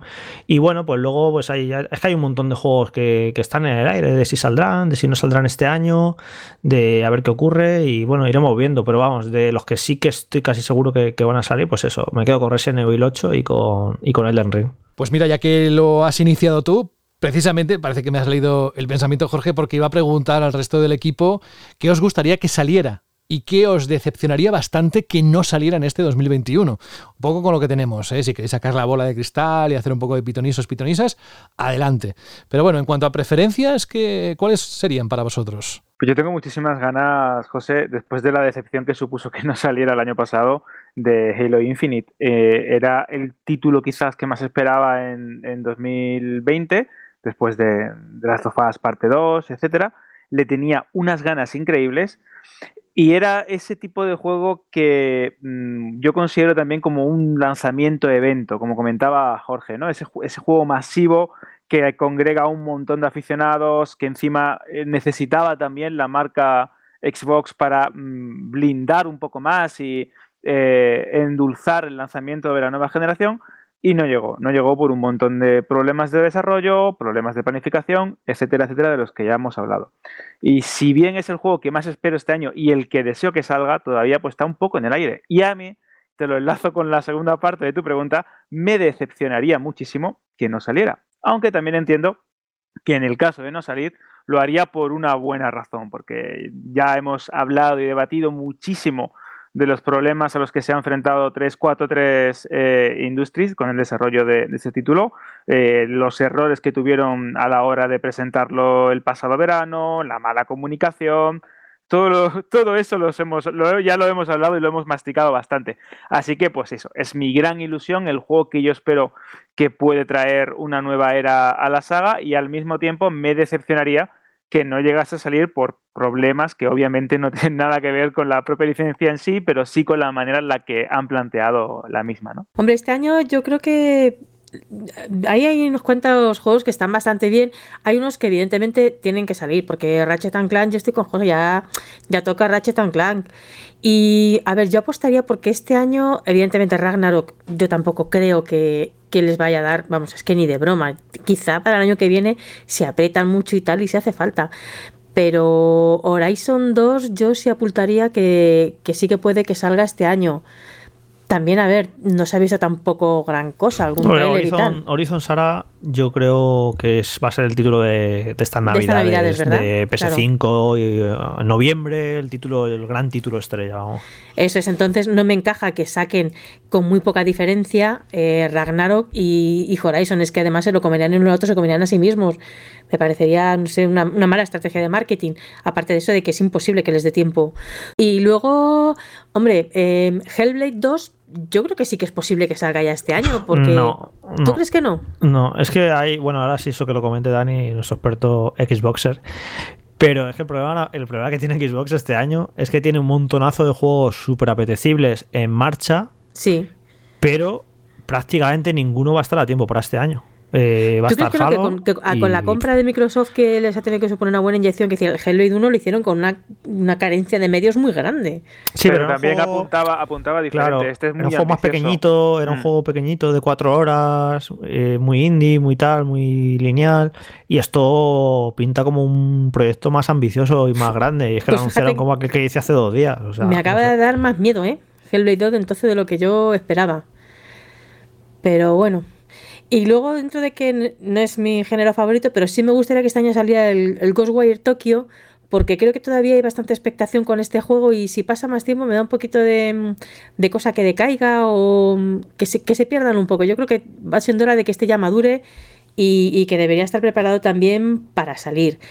Hay otro juego que a mí me gustaría que saliera por otra razón y quizá me mate la gente, pero bueno, y es Diablo 4, porque cuando salen los Diablos siempre hay mucha emoción y tal, pero luego todo el mundo se queda un poquito decepcionado porque acaban no siendo, quitando el primero, eh, no- acaban no siendo lo que esperaba la gente, no sé por qué. Entonces, por darles un poquito de tiempo para que se recuperen y, y que dentro de no mucho tiempo tengamos un Diablo 4 ahí en No, al condiciones. final Diablo 3 la liaron con el lanzamiento. ¿Te acuerdas Sí, todo y luego con la expansión. de la casa de subastas y tal. Claro. Pero al final lo que quedó, lo que quedó fue un gran juego y que. Por eso, por eso, que saquen cuanto antes la versión chunga, la que tiene los problemas. Para que tengan la- tengamos la parte buena. El tema es que estamos con una Blizzard que Sí, no está pasando por su mejor momento, ¿eh? Eh, Cosas muy. muchos despidos, rumores de que está teniendo muchas presiones por Activision para que acelere los desarrollos. Este año se supone que tiene que salir Overwatch 2 y no sé yo si Diablo 4 saldrá, que tiene. pinta bien, no sé. A mí me llamó mucho la atención cuando anunció Diablo 4 el, el estilo artístico que tiene, como más, más sucio, más realista, entre muchas comillas, me gusta. Pero no sé, eh, la Blizzard esta actual, ah, no sé, no sé. Eh, ojalá, eh, que es una compañía súper mítica, que creo que es de estas que, que gusta que esté en la industria a tope, porque siempre... Y que tiene una comunidad entregadísima. Sí, sí, una comunidad entregada y porque Pero ojo, también muy exigente. Claro, pero porque, se Porque han mira ganado- si con Diablo 3 le dieron cera. esa fidelidad se la han ganado con los años, ¿no? Con haciendo grandes juegos y juegos que salían muy pulidos. Entonces a mí esto de que esté ahora Activision como no, no, venga, esto no puede, esto de sacar un juego cada cuatro años no puede ser. Me tenéis que meter caña y sacar juegos más rápido. Y claro, si sacan juegos más rápido, pues la calidad se verá comprometida y la- el toque de excelencia de Blizzard está en un momento un tanto incómodo Blizzard, a ver, a ver, ver por dónde sale. Sí, sí, aquello de estará cuando esté le han añadido a la coletilla de pero que sea ya, ¿no? Está ahí Activision preparando la maza. Y luego este año quien o lo peta todo o nos deja un poco así, yo creo que puede ser Ubisoft, porque tiene ahí, no sé, me parece contar así un poco por encima, cuatro juegazos, ¿no? A ver, em, tenemos el Skull and Bones, que además ya hace tiempo que lo anunciaron, el Far Cry 6 y el Beyond Good and Evil 3. El 2. Vamos, el. Nah, yo tres creo juegos. que, que solo va a salir Far Cry 6 de esos. Sí, vamos. Sí. tú apuestas por. Sí, sí, sí. El Skull and Bones todavía Pero no. Fíjate el que ya se Skull supone que lo llevan más allá. Bones es- sí, pero Skull and Bones tuvo muchos problemas. El director tuvo que salir del proyecto, han reiniciado varias veces, no saben de qué manera eh, enfocar el juego. No sido cómo uno- hacer un juego de sí, barcos, que- un juego que de sea- que barcos de piratas, que, que es fácil. Es que te dices, madre mía, es que lo tienes fácil, pero es verdad que es complicado. De hecho, eh, hace poco también salió la noticia ¿no? de que habían quitado las batallas navales de Assassin's Creed precisamente porque decían que no eran divertidas, que no encontraban. Claro que no sabían la, forma, la fórmula de hacer eso divertido. Y fíjate que un juego de barcos divertidísimos es la cuarta parte de esta saga de los asesinos, que era que te Sí, pasabas Flag, casi ¿no? todo el juego. Eh, claro, exactamente. Black Flag, que te pasabas todo el juego en, en el agua y todo el juego en barcos y era, pues, mira, estaba bien planteado. Y este juego, y después de ver eh, lo que se puede hacer con títulos como Sea of Thieves y, y proyectos que más o menos comparten temática o ambientación, ostras, que no salga este año, pues me supone también otra decepción. Espera, que te vienen Sí, a buscar, que son- escuchamos una sirena de fondo. Me- ¿Qué has hecho, llevan, Alberto? llevan. ¿Qué has hecho? Que te dije que no le cogieras eso al rey, al rey mago. Hombre. Sara. La, la policía de Activision, que viene por lo que hemos dicho de Diablo. Y Eh, me gustaría comentar por alusiones cuando podáis Sea of Thieves, claro. de Microsoft. Ah, ¿qué tal vas de lo tuyo, no, Dani? No, hombre, no, no, no tanto de lo mío, pero sí que es verdad que habéis, eh, habéis dicho un par de cosas que me hubiera gustado eh, entrar ahí. Eh, Pues bueno, espera. pues Jorge ha hablado de mí directamente, ha dicho, hostia, el Sí. experto aquí, Dani. Espera, Sara, que comente lo que tenga que comentar y luego vamos contigo. Ah, no, pensaba dejar a Dani, pero bueno, como, como quieras. Y luego, a ver, yo sabéis que mi corazoncito está en buena parte con los juegos indies un poquito más pequeños y tal, o, o que tienen menos respaldo grande. Entonces, yo por eso confío en que este año salga el 12 minutos, 12 minutes, supongo que sería, como en español siempre pronunciamos una palabra en inglés y otra en español, pues no sé. Eh, que bueno, tiene muy buena pinta este, entonces tengo bastante interés en, en verlo y además ya lleva bastante tiempo en desarrollo. Luego Stalker 2, jolines, es que el primero era muy bueno y este sí que ha tenido bastantes problemas, les ha costado muchísimo más sacarlo Es adelante que y tal. tampoco va a ser este año. Es que hay un montón Jo. de juegos, hay un montonazo de juegos que sí, que guay, que no sé qué, pero yo creo que, que, que vayan a salir este año, pu, no sé. O sea es que, el Stalker 2, yo tengo ganas porque digo, tenía muy buenas ideas y el primero molaba, pero fíjate, me da tanto miedo, llevan tanto tiempo en desarrollo que, pf, que no sé, no sé, yo me los imagino un poco como, como Hitman 3 de Interactive, que están en los pobres como diciendo, venga, tenemos que conseguirlo, venga, remar todos, están ahogadísimos los pobres y me da muchísima pena esta gente. Yo, yo que sé, me gustaría que saliera el juego ya y que saliera un juego muy bueno. Y luego Baldur's Gate 3, pues hombre, este año tiene que salir porque no puede estar más de un año, supongo, en, en Early Access, ¿no? No, por poder. Hay Hombre, juegos ya sí, claro, pero- Hay juegos que llevan años, sí, se supone que saldrá, no sé, ya. Fue Saúl, ¿no? El que nos eh, hizo las impresiones y le flipó, le pareció un juegazo. O sea que puede ser, vamos, el juego, el mejor RPG del año, eh, pues, seguramente, Baldur's Gate 3. Claro, entonces, pues bueno, confiamos en que, que el, el rol occidental, pues con Baldur's Gate tengamos ahí un, un buen componente. Y luego hay un juego que, que va a pasar bastante inadvertido, pero que me hace mucha gracia, pues el del gato, que se llama Stray, ¿no? Que es el de un gato que va con sigilo. no sé, te- tengo mucha ganas por, por pura curiosidad. Y además tiene estética cyberpunk, tiene muy buena Sí. pinta. Sí, Sí, sí, yo que sé, es un juego de esos que dice, madre mía, qué locura, como mola, quiero verlo. Puede pintar bien, sí. Y luego no tenemos que olvidar que tenemos ahí un par de juegos españoles, que está Tentem, que está en Early Access, pero que lo petó el año pasado, está funcionando fenomenal. Y hablamos poco de Tenten, ¿eh? y de lo que está funcionando Tenten y de, y de cómo está yéndoles de, de bien y las repercusiones que está teniendo. Y luego tenemos el Alex Kidd in Miracle World, que también se está haciendo aquí en España, ¿no? Entonces, creo que es interesante. Y luego supongo que habrá juegos españoles que no se hayan anunciado, pero hay estudios por aquí que tienen que sacarnos ya cositas majas. Entonces, bueno, pues esto, los juegos indies y los españoles que no los olvidemos. Sí, a ver si, por ejemplo, Sara de Constructing nos, nos ofrece un nuevo juego este Claro, año, que estaría de guay. Constructing lo que pasa es que de Constructing creo que la pandemia sí que les ha afectado un poco, ¿eh? Sabéis que ellos van un poco a su ritmo y tal. No, lo bueno, es que, lo bueno es que en estos últimos años, y cuando me refiero a últimos años, tres, cuatro últimos años, han surgido un montón de, de pequeños estudios en España que han hecho juegos Eso muy es, buenos. a eso me refiero. Y al final todo eso va dando su fruto eh, regularmente. Es que ya tenemos en España unos cuantos estudios muy chulos y sí, sí, seguramente tengamos alguna Claro, joyita, es decir. Fictiorama ya tiene que ir pensando en sacar algo. O la gente de Nomad Studios o de Game Kitchen ya tiene que anunciarnos la siguiente cosita de, de Blasphemous, un- un- no sé, algo. Algo tienen que ya, porque como dices tú, hay muchos estudios españoles que están ahí funcionando. Aparte, por ejemplo, tenemos los gallegos de gato que tienen que sacar ya Waylanders. Lo tienen, si no lo han sacado ya, tienen que estar a punto de sacar la versión definitiva. Sí, desde luego hay calidad ¿eh? en, en nuestro país para dar y tomar. Ya lo iremos viendo en los próximos meses. Vamos con Dani. Dani, yo sé que Dead Island 2 ha saltado por el chat diciendo, ¿cómo? ¿Qué? ¿El qué? ¿Dead Island 2? Espera, No, no, espera. eh, eh, Un minuto de Sara, esperanza. me podría unir, me podría unir con ella también de que este juego, madre mía, ya no recuerdo el año en el que nos lo presentaron y aún estamos esperándolo. Pero también de zombies, a mí el juego que más ilusión me hace, eh, de lejos, es el Back for Blood que eh, como vamos mm, yo creo que como muchísima gente el, el Left 4 Dead en su momento fue para mí un hito y uno de los juegos que con más cariño recuerdo y uno con los que más he disfrutado de lejos de, de lo que es el, el- el juego cooperativo. Y además el juego que popularizó eh, aquello que ahora odiamos tanto que es que los zombies corren. Que es algo que hasta entonces iban como muy lentitos como en, en los Resident Evil y a partir de ahí de repente todos corrían saltaban y hacían locuras. Y a mí una personalmente cosa- me hace mucha ilusión. Sí, una cosa para que, que has hecho ahí el combo zombie y el, ya hacemos el triplete.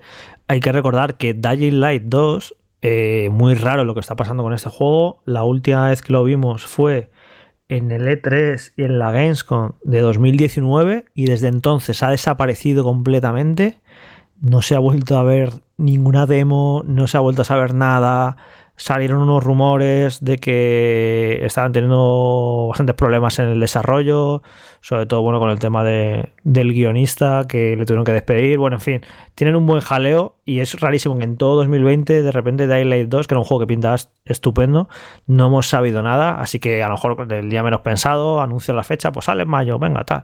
Pero es muy raro lo que está pasando con este juego. Yo iba a Pues sí, decir. lo- no, perdona, dime, yo iba a adelante, decir adelante. que a mí lo que me gustó, y todos tenemos en la retina, creo que he grabado, el, el tráiler del anuncio de, de Thailand 2 con esta música. Y ahora dirá Jorge, ya has aprovechado el momento para tirar musiquita, ¿no? Pero es verdad que estaba muy bien hecho.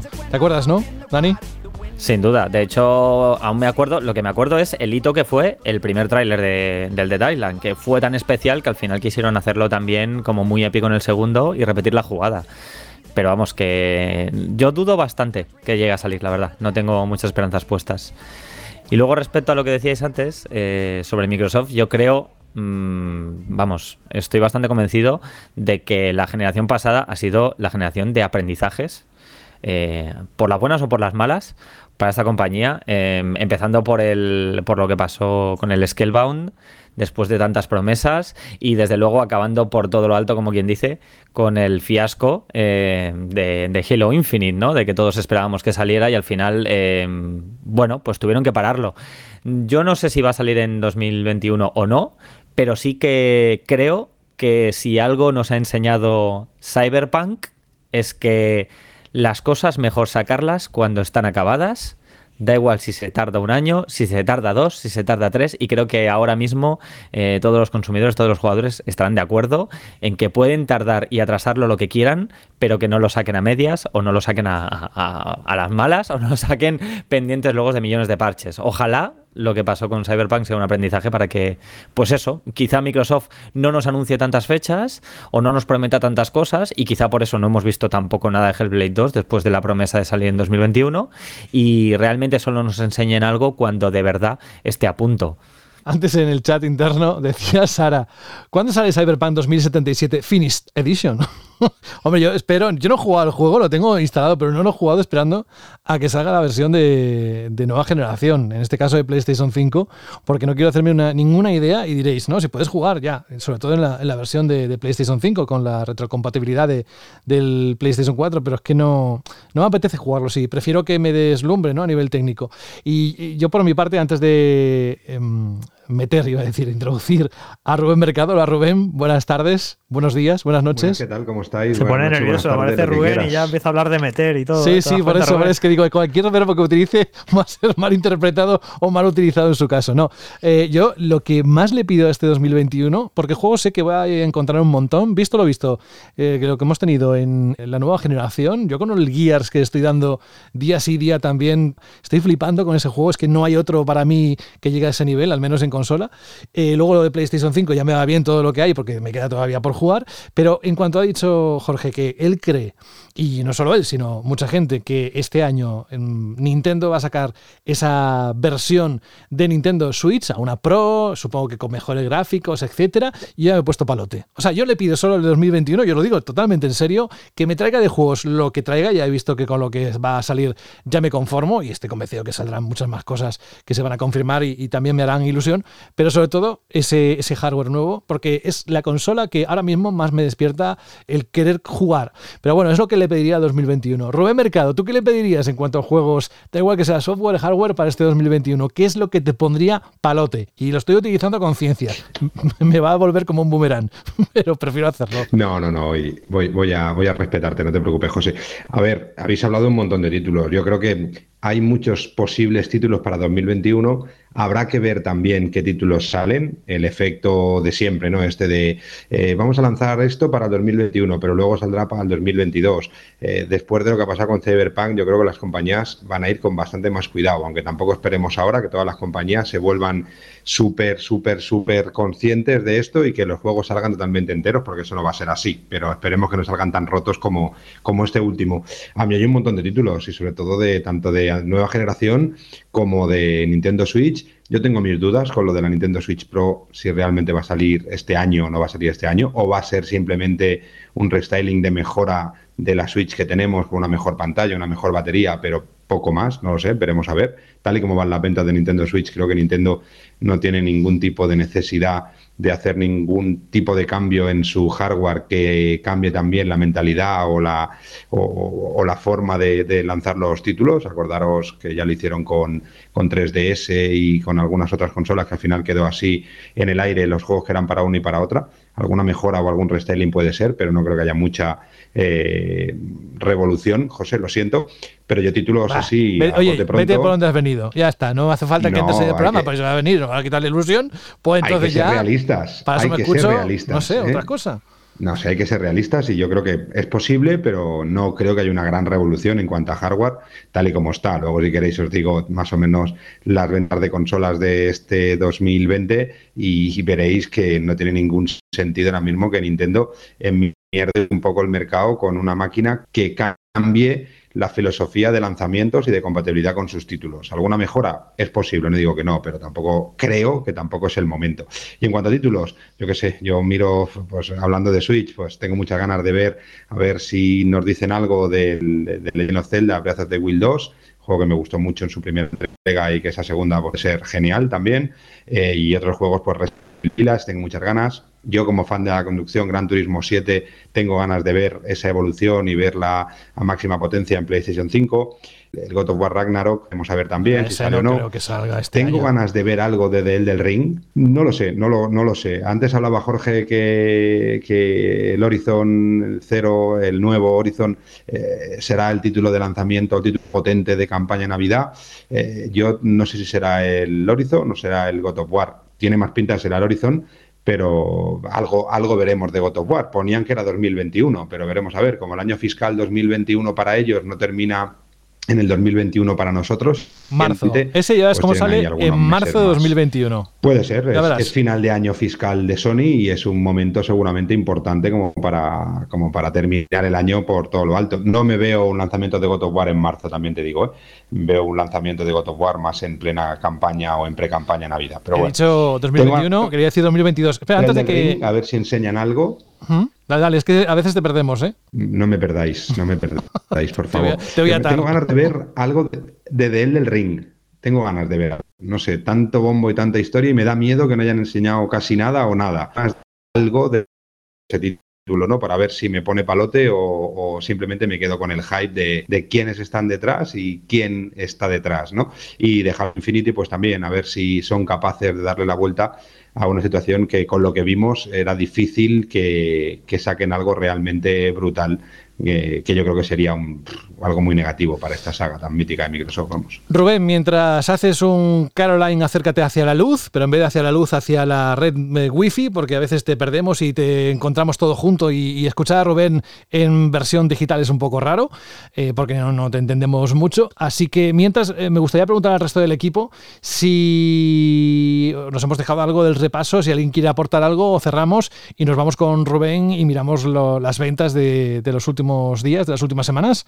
¿Algo más que aportar en este punto? Bueno, yo creo que ha sido un repaso bastante completo, José. De todas formas, sabes que aquí me puede y a mí me encantaría que anunciara Electronic Arts que remasteriza o incluye todos los juegos del Señor de los Anillos en EA Play o como se llame ahora, porque yo creo que sería eh, para mí la noticia del año del milenio el poder jugar al Retorno del Rey en cooperativo pues con vosotros o con los amigos a través de internet. Yo sería muy feliz. Gracias, Alberto. Ahora sí, vamos a entrar en lo que ha estado trabajando en los últimos días Rubén. Pues sabía que volvíamos hoy y dijo, pues yo tengo que preparar algo. Y hay dos cosas que tiene que comentar. Una es, como os dije al principio, un anuncio interesante. Yo dejo que él lo haga en el orden que quiera. Y otro es eh, repasar ventas, cifras que nos han dejado las últimas semanas y de las cuales se pueden extraer ciertos titulares. Ahí tú nos tendrás que guiar. Rubén, ¿cómo has encontrado las ventas? ¿Hay algo que nos llame la atención o te ha llamado la atención? Bueno, en estas, eh, este cambio de año normalmente son épocas apasionantes para ver un resumen un poco de qué ha podido funcionar mejor, qué ha podido funcionar peor, eh, qué ha vendido más, qué ha vendido menos. eh, y en este caso, pues lo hemos hecho un poquito por, por, por fascículos, ¿no? Lo veréis también luego en el artículo, eh, pero, pero bueno, vamos a hacer un poquito un resumen de lo que han sido, aún falta una semana por cocinar, pero de lo que han sido las ventas de consolas en el 2020 y compararlas un poquito con las ventas del 2019. Eh, por ejemplo, en, en Nintendo Switch esta, este 2020 eh, vamos a estar yo creo que cerca de las 505.000 máquinas vendidas en todo año 2020 de Nintendo Switch, es la gran triunfadora de- del año, ya no solo de la campaña de Navidad, además ha estado número uno en ventas durante casi casi el 90% de las semanas, las dos o tres primeras semanas del año estuvo por debajo, el lanzamiento de PlayStation 5 también estuvo por debajo, pero el resto ha estado siempre siendo la consola más vendida de la semana. PlayStation 4 terminará en unas 250.000 unidades, comparándolas con los 400.000 del año pasado, la diferencia empieza a ser grande. Xbox One va a terminar con unas 25.000 máquinas vendidas, que no está nada mal, viendo el cambio de generación y viendo la tendencia a la baja, pero también es menos de la mitad de las que vendió el año pasado, que estuvo cerca de las 56.000. Y de nueva generación, pues tenemos 80.000, aproximadamente 80.000 PlayStation 5, que podrían haber sido muchas más si hubiera habido stock, y aproximadamente unas 28.000 Xbox Series, que también hubieran sido muchas más si hubiera habido stock, ¿no? Es decir, que ha sido un buen año de consolas, Nintendo Switch ha vendido más que el año pasado, unas 60.000 máquinas más, PlayStation 4 y Xbox One se nota mucho ese cambio de generación, y de momento la sensación de ventas de la nueva generación de Play 5 y Xbox Series eh, pinta muy bien. A falta de que Microsoft y PlayStation se decidan o puedan por fin empezar a suministrar de manera más eh, fácil y mm, con más cantidad y que podamos tener disponibles las consolas de nueva generación que mucha gente se ha quedado con ganas de comprarlas para esta campaña Navidad y que sigue las informaciones de que de, de cara a febrero o marzo pues seguramente la situación de abastecimiento en las tiendas y poder comprar una PlayStation 5 un día porque sí en cualquier tienda de las eh, habituales pues la podamos encontrar en el mercado con lo que bueno ha sido un muy buen año para Nintendo Switch, la vuelvo a decir, ha duplicado a la segunda consola más vendida. Por eso decía antes que veo extraño en el que un año que vende eh, 60.000 máquinas más que el año anterior, eh, nos estemos planteando el que a lo mejor pueda salir una consola que cambie un poco el ecosistema de Nintendo Switch. Eh, sí que alguna mejora o alguna historia pueden hacer, una pantalla mejor, una batería eh, mejor, pero no creo que salguen una consola que pueda producir algún tipo de pensamiento o de error de que hayan juegos solo para esa consola y no para la Switch o que hayan juegos que se funcionan mucho mejor en Switch Pro que en el Switch normal. No es, un, no es una estrategia que Nintendo haya hecho habitualmente, alguna vez lo ha hecho y no le ha salido bien, con lo que soy bastante escéptico con ver una, una Nintendo Switch Pro eh, para el próximo año. Seguramente me equivoque, como viene siendo habitual, pero que las cifras de momento dicen que para qué, si seguimos vendiendo lo que estamos vendiendo y seguimos teniendo el parque instalado que tenemos, eh, para qué hacer ningún tipo de cambio, ¿no? Y la otra cosa es terminar un poco o empezar un poco como terminamos el año pasado. El año pasado terminamos hablando largo y tendido de Cyberpunk 2077, hablábamos de la cantidad de usuarios que estaban quejando, eh, que el juego no estaba bien, que estaba roto, eh, pero no, no habíamos visto las ventas que había tenido, ¿no? Entonces yo tengo las ventas de la semana de lanzamiento, que es la semana en la que todavía no había explotado la burbuja del título, y luego tengo, por ejemplo, la siguiente semana, que fue la semana, dijéramos, la semana, la semana máxima en cuanto a críticas por parte de los usuarios y quejas por parte de los usuarios, ¿no? Para que veamos también y rel- y relativicemos un poco que a veces las quejas hacen mucho más ruido que realmente lo que está pasando. Seguramente influyen, pero mm, claro, en una situación como aquella, lo que pensábamos es que Cyberpunk iba a tener ventas negativas entre todos los intentos de devolución, la gente no lo compraría, la gente eh, no iría por el título porque todo el mundo decía que estaba mal, eh, y luego las ventas dan otra información, que no es, eh, no es para nada eh, la cifra que es. ¿no? Cyberpunk 2077 salió en su primera semana con 43.150 unidades en PlayStation 4, que es una cifra muy, muy potente. Yo creo que a la altura de lo que se esperaba del título en la semana de lanzamiento. Unas 15.100 unidades en PC y, y casi 9.500 unidades en Xbox. Es decir, que son cifras bastante potentes y yo creo que acorde con el lanzamiento. Ahí es verdad que todavía no sabíamos nada de qué estaba pasando y de los problemas que había, ¿no? Y en la segunda semana, cuando en principio todos pensábamos que era un juego que no se vendería absolutamente nada, vemos que en PlayStation 4 vendió cerca de 6.000, en PC 1.400 y hay una cosa extraña porque parece ser que en Xbox One no vendió ninguna unidad, cosa muy extraña, ¿vale? Con lo que la cifra de Xbox One eh, no la sabremos seguramente hasta dentro de unos días cuando tengamos el resumen de todo el año. Es decir, que Eh, a pesar de las quejas... En, en esto, en este tema, es que no hay versión de Xbox One y, y versión de Xbox Series X. Es que hay una única versión de Xbox. Sí, sí, digo en Xbox, en la versión de Xbox que salió, estoy diciendo que en la primera semana de Xbox vendió eh, 9.300 unidades, Xbox One compatible con Series X, pero en la segunda semana las informaciones que tenemos nos dan como si hubiera vendido cero, y es una Ah, cosa vale, muy rara, sí, sí, porque un puede fallo. haber vendido... No, lo digo, lo digo, Rubén, porque eh, en los datos de venta que dimos durante diciembre y tal, cuando, sobre todo cuando ya se los Series X, que hay gente que no, que no lo entendía, ¿no? Porque poníamos las ventas como de los juegos en Series X y tú cuando, cuando vas a la tienda no hay una caja de, de juego de Series X. Lo ha hecho de una manera que para mí, por cierto, creo que está bastante bien hecho. Que los juegos de Xbox son pone Xbox y pone las consolas compatibles, One, Series X, Series S, bla, bla, pero que solo ponen una única caja en las tiendas, no como ocurre como que con Play 4 y, PS, y PS5, que sí que tiene cada, cada consola tiene la, su versión de los juegos, la cajita azul y la cajita blanca, y Xbox tiene solo la cajita verde, y con esa versión tienes acceso a, a todas las plataformas. A mí me parece que está bastante bien hecho lo que ha hecho Microsoft, pero que bueno, Sí. que hay gente que, que le puede confundir en plan, en plan decir, joder, ¿y ¿cuál es la versión de One y la de Series X? Pues no, es que es la misma caja. Sí, lo, lo que no sé cómo lo solucionarán cuando haya un juego que solo es para Series X, no es para One. Entonces, que no cree el error de que la gente se piense que ese juego para Series X lo van a comprar para Xbox One y también lo van a poder jugar. Es decir, que veremos cómo solucionan ese, ese problema. Ahora mismo eh, pueden convivir, pero, pero cuando salga un juego que es exclusivo para Xbox Series X o para Xbox Series S, para Xbox Series, por ejemplo, que no es compatible con Xbox One, ya veremos cómo eh, son capaces de diversificar y que quede bien claro en el lineal. ¿eh? Yo Pues mira, he hecho una búsqueda aquí bueno, rápida porque el juego este de terror de Medium que sale a finales de enero y no tenía claro si tenía edición física, pero veo que no tiene edición física. Y es que este va a ser el primer juego que es exclusivo de, de Series X, Series S, pero vaya, no, no veo Sí, la por eso digo, física. veremos ver a cómo ver. lo solucionan. veremos a ver cómo solucionan de cara al consumidor final. Sí que es verdad que el usuario de Xbox normalmente es un usuario eh, que sabe es, eh, directamente lo que va a comprar, sabe directamente lo que compra, sabe en qué versiones son, qué versión no es, cosa que a lo mejor en PlayStation 5 no pasa, porque todavía hay un público más infantil, un público que seguramente no compra en los juegos, sino que se los compran para ellos. Entonces, yo creo que es como más fácil, ¿no? Una caja de PlayStation 5 eh, y una carátula de PlayStation 5 y una caja y una carátula de PlayStation 4 para que se vea claro, ¿no? Pero sí, cuando hemos hablado de ventas de Xbox, tanto de Assassin's Creed Valhalla en su momento, como todos estos, estábamos englobando las ventas del juego no solo para Xbox One, sino también para Xbox Series, ¿no? Por eso sí que es verdad que en algún comentario ha habido, ¿no? Todavía no hay ningún juego eh, específico y exclusivo para esa consola, aunque sean compatibles, cosa que sí que pasa en PlayStation 5, pero bueno, eh, pero que sí que vemos ahí que la segunda semana de Cyberpunk, volviendo al tema, que, que, eh, tal y como le estaban dando y la caña que le estaban dando y que siguen dando eh, al título, oye, por la segunda semana de lanzamiento, vender 6.000 unidades en PlayStation 4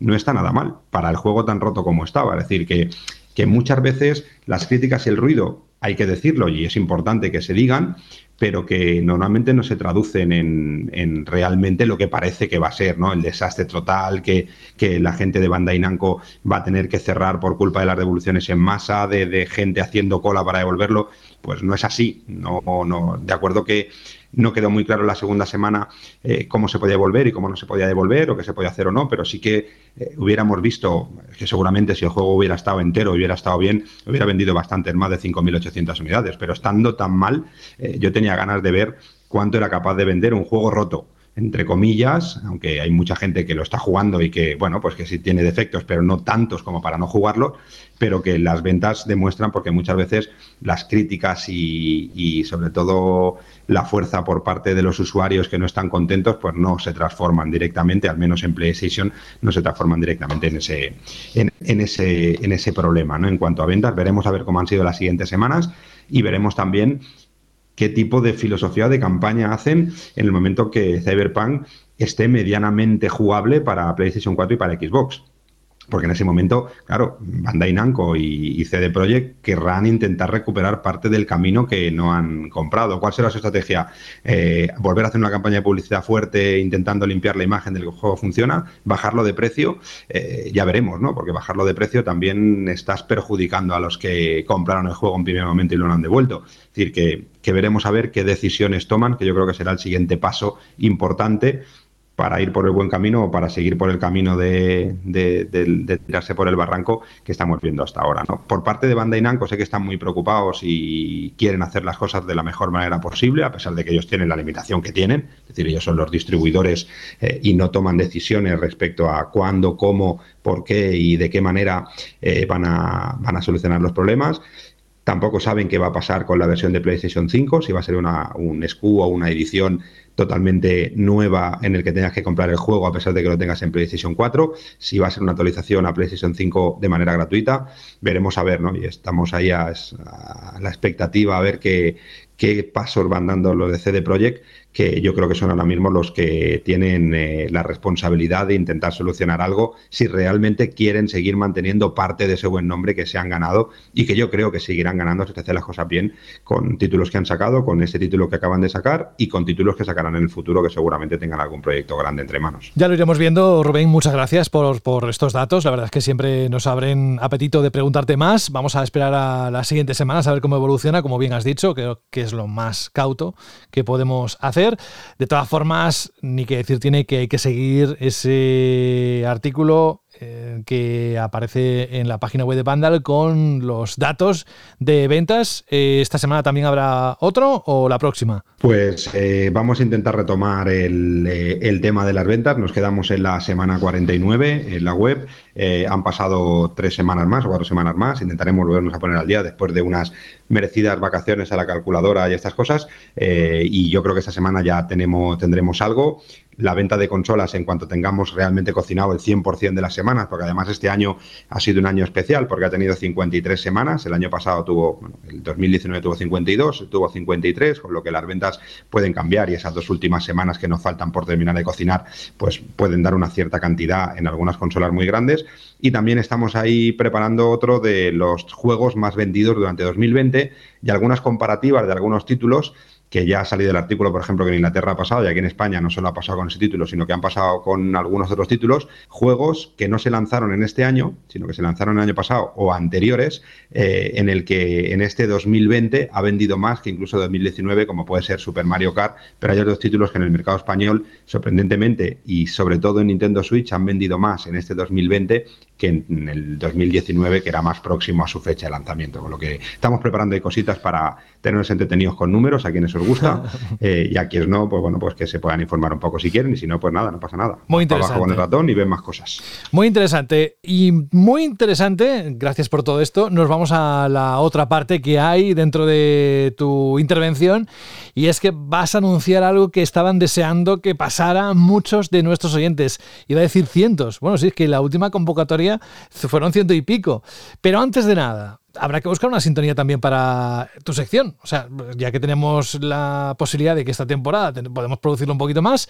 Así que primero cuéntanos, ¿qué va a pasar a partir de la próxima semana? Ojo, que esto es el anuncio que va a hacer hoy, pero el motor, el engranaje, se pone en funcionamiento la próxima semana. ¿Qué va a pasar? Bueno, ya medio anunciamos en el último programa del año pasado lo que iba a pasar en este y hoy confirmamos que en el próximo programa empezaremos con una nueva edición de la cacería de Vandal Radio.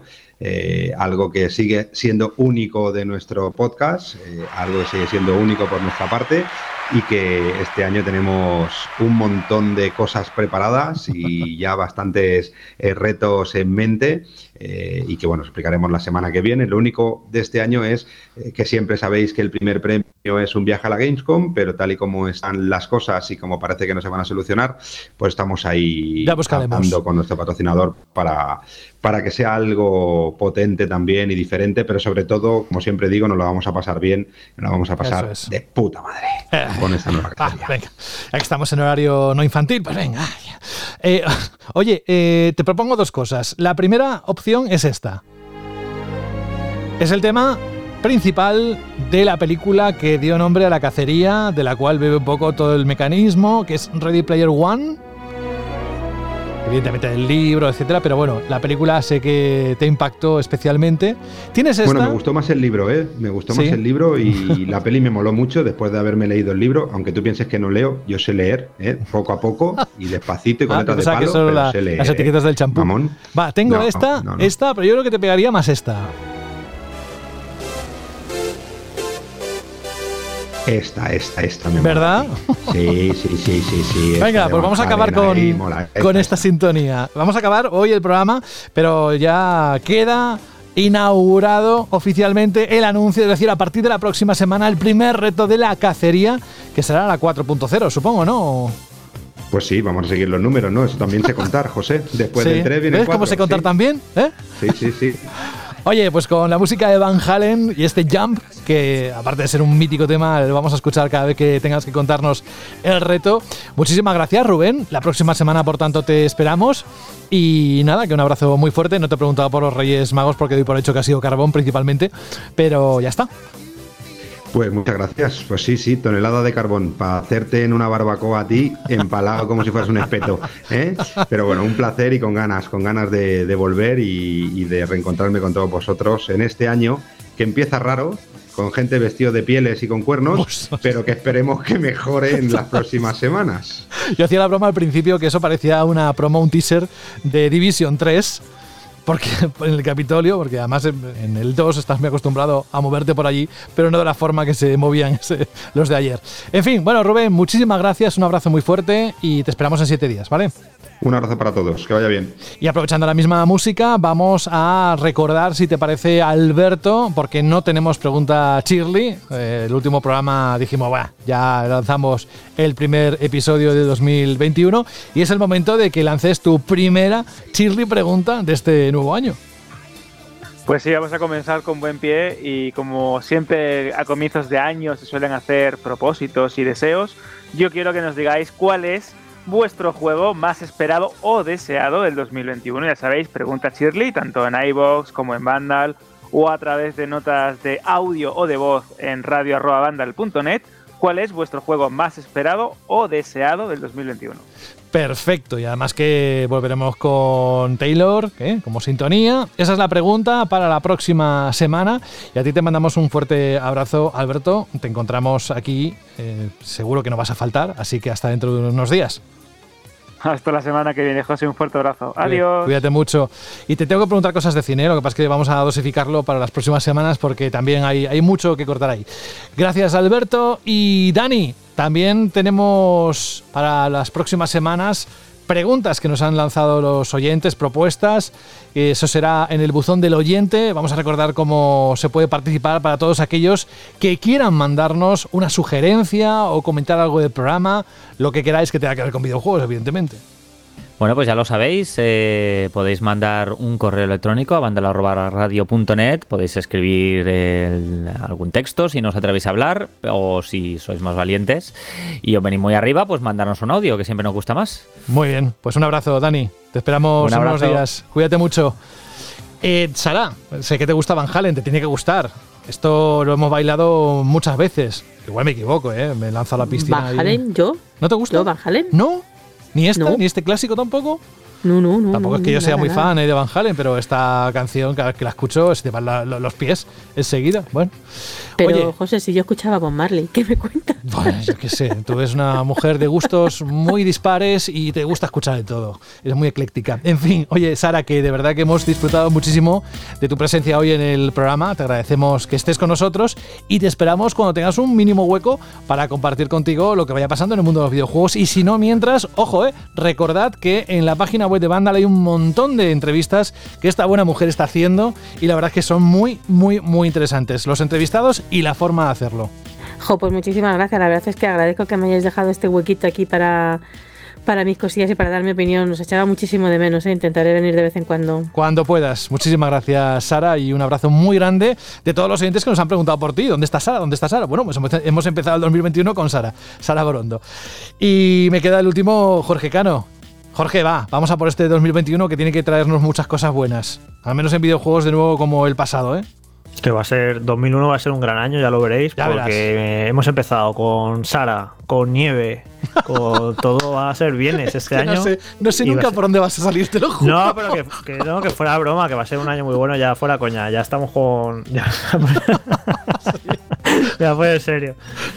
Pero que ya estamos con la vacuna, poco a poco se la está poniendo cada vez más gente, Sí. están llegando de otros, de diversos fabricantes. eh, yo preveo que para abril, mayo, junio, al menos la población de más riesgo, eh, va a estar vacunada y vamos a empezar un poco a intentar hacer vida normal y yo creo que eso, que para mitad y después del verano la cosa va a estar mejor y, y bueno, eso, que aunque sea por contraste, 2021 va a ser un mejor año que 2020, no tengo ninguna duda, por mucho que, ay, que ha empezado mal, fíjate lo que ha pasado en Estados Unidos, una tontería, yo creo que 2021 va a ser un gran año, ya veréis. Sí, bueno, aparte ya ha acabado bien porque se va a hacer la transición y todo. De hecho, las bolsas hoy bursátiles, que esto lo añado simplemente por, por curiosidad, se han disparado, es decir, que están celebrando ese nuevo orden a pesar de lo que ocurrió ayer. Así que hay muchas cosas, muchos indicadores en positivo que nos van a albergar esperanza de tener un año bastante bueno en- a todos los niveles. Y nada, lo bueno también es que la próxima semana contamos contigo, volveremos a, a la siguiente edición de Banda al Radio y te mandamos un abrazo desde todo el equipo que hace este programa y los que te escuchan. Pues nada, gracias a ti, José, hasta la semana que viene. Adiós. Ah, y ni que decir tiene, a pesar de que lo ha comentado hace un momento Rubén, que seguimos con tu tienda de videojuegos, como podéis escuchar, y que si queréis saber las ofertas que van a tener en los próximos días, podéis entrar en las redes sociales, en su cuenta de Instagram o Twitter, que es arroba ttdvideojuegos, arroba ttdvideojuegos, y ahí os vais a enterar de muchas cositas que tienen para estos días.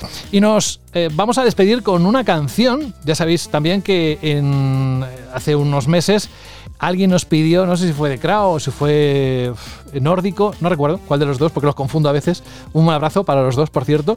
Nos propusieron, uno de los dos nos propuso el acabar el programa con una canción del recuerdo o de música de videojuegos. Así que lanzamos esa invitación a todo el que quiera participar, lo podéis seguir haciendo, no está cubierto el resto de la temporada, hay todavía hueco. Y si queréis escuchar vuestra canción del recuerdo, pues tenéis que mandar un correo a radio@vandal.net, como hizo en su momento Fran VH, que nos dijo que, bueno, su recomendación de banda sonora es la de Shadow of the Colossus, dice que es un maravilloso juego que con esta banda sonora original se convierte en una obra maestra.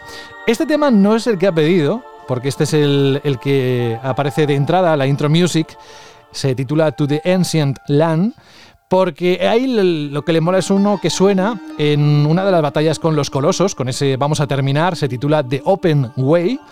Así que gracias por la propuesta, Fran VH. Te mandamos un saludo y un abrazo desde el equipo de Banda Radio. Y por mi parte, pues deciros que la próxima semana volveremos con más contenido. Que muchísimas gracias por vuestra confianza y que se os quiere un montón. Así que acabamos con esto y en unos días volvemos. Ya estamos aquí de nuevo, en este nuevo año. Adiós.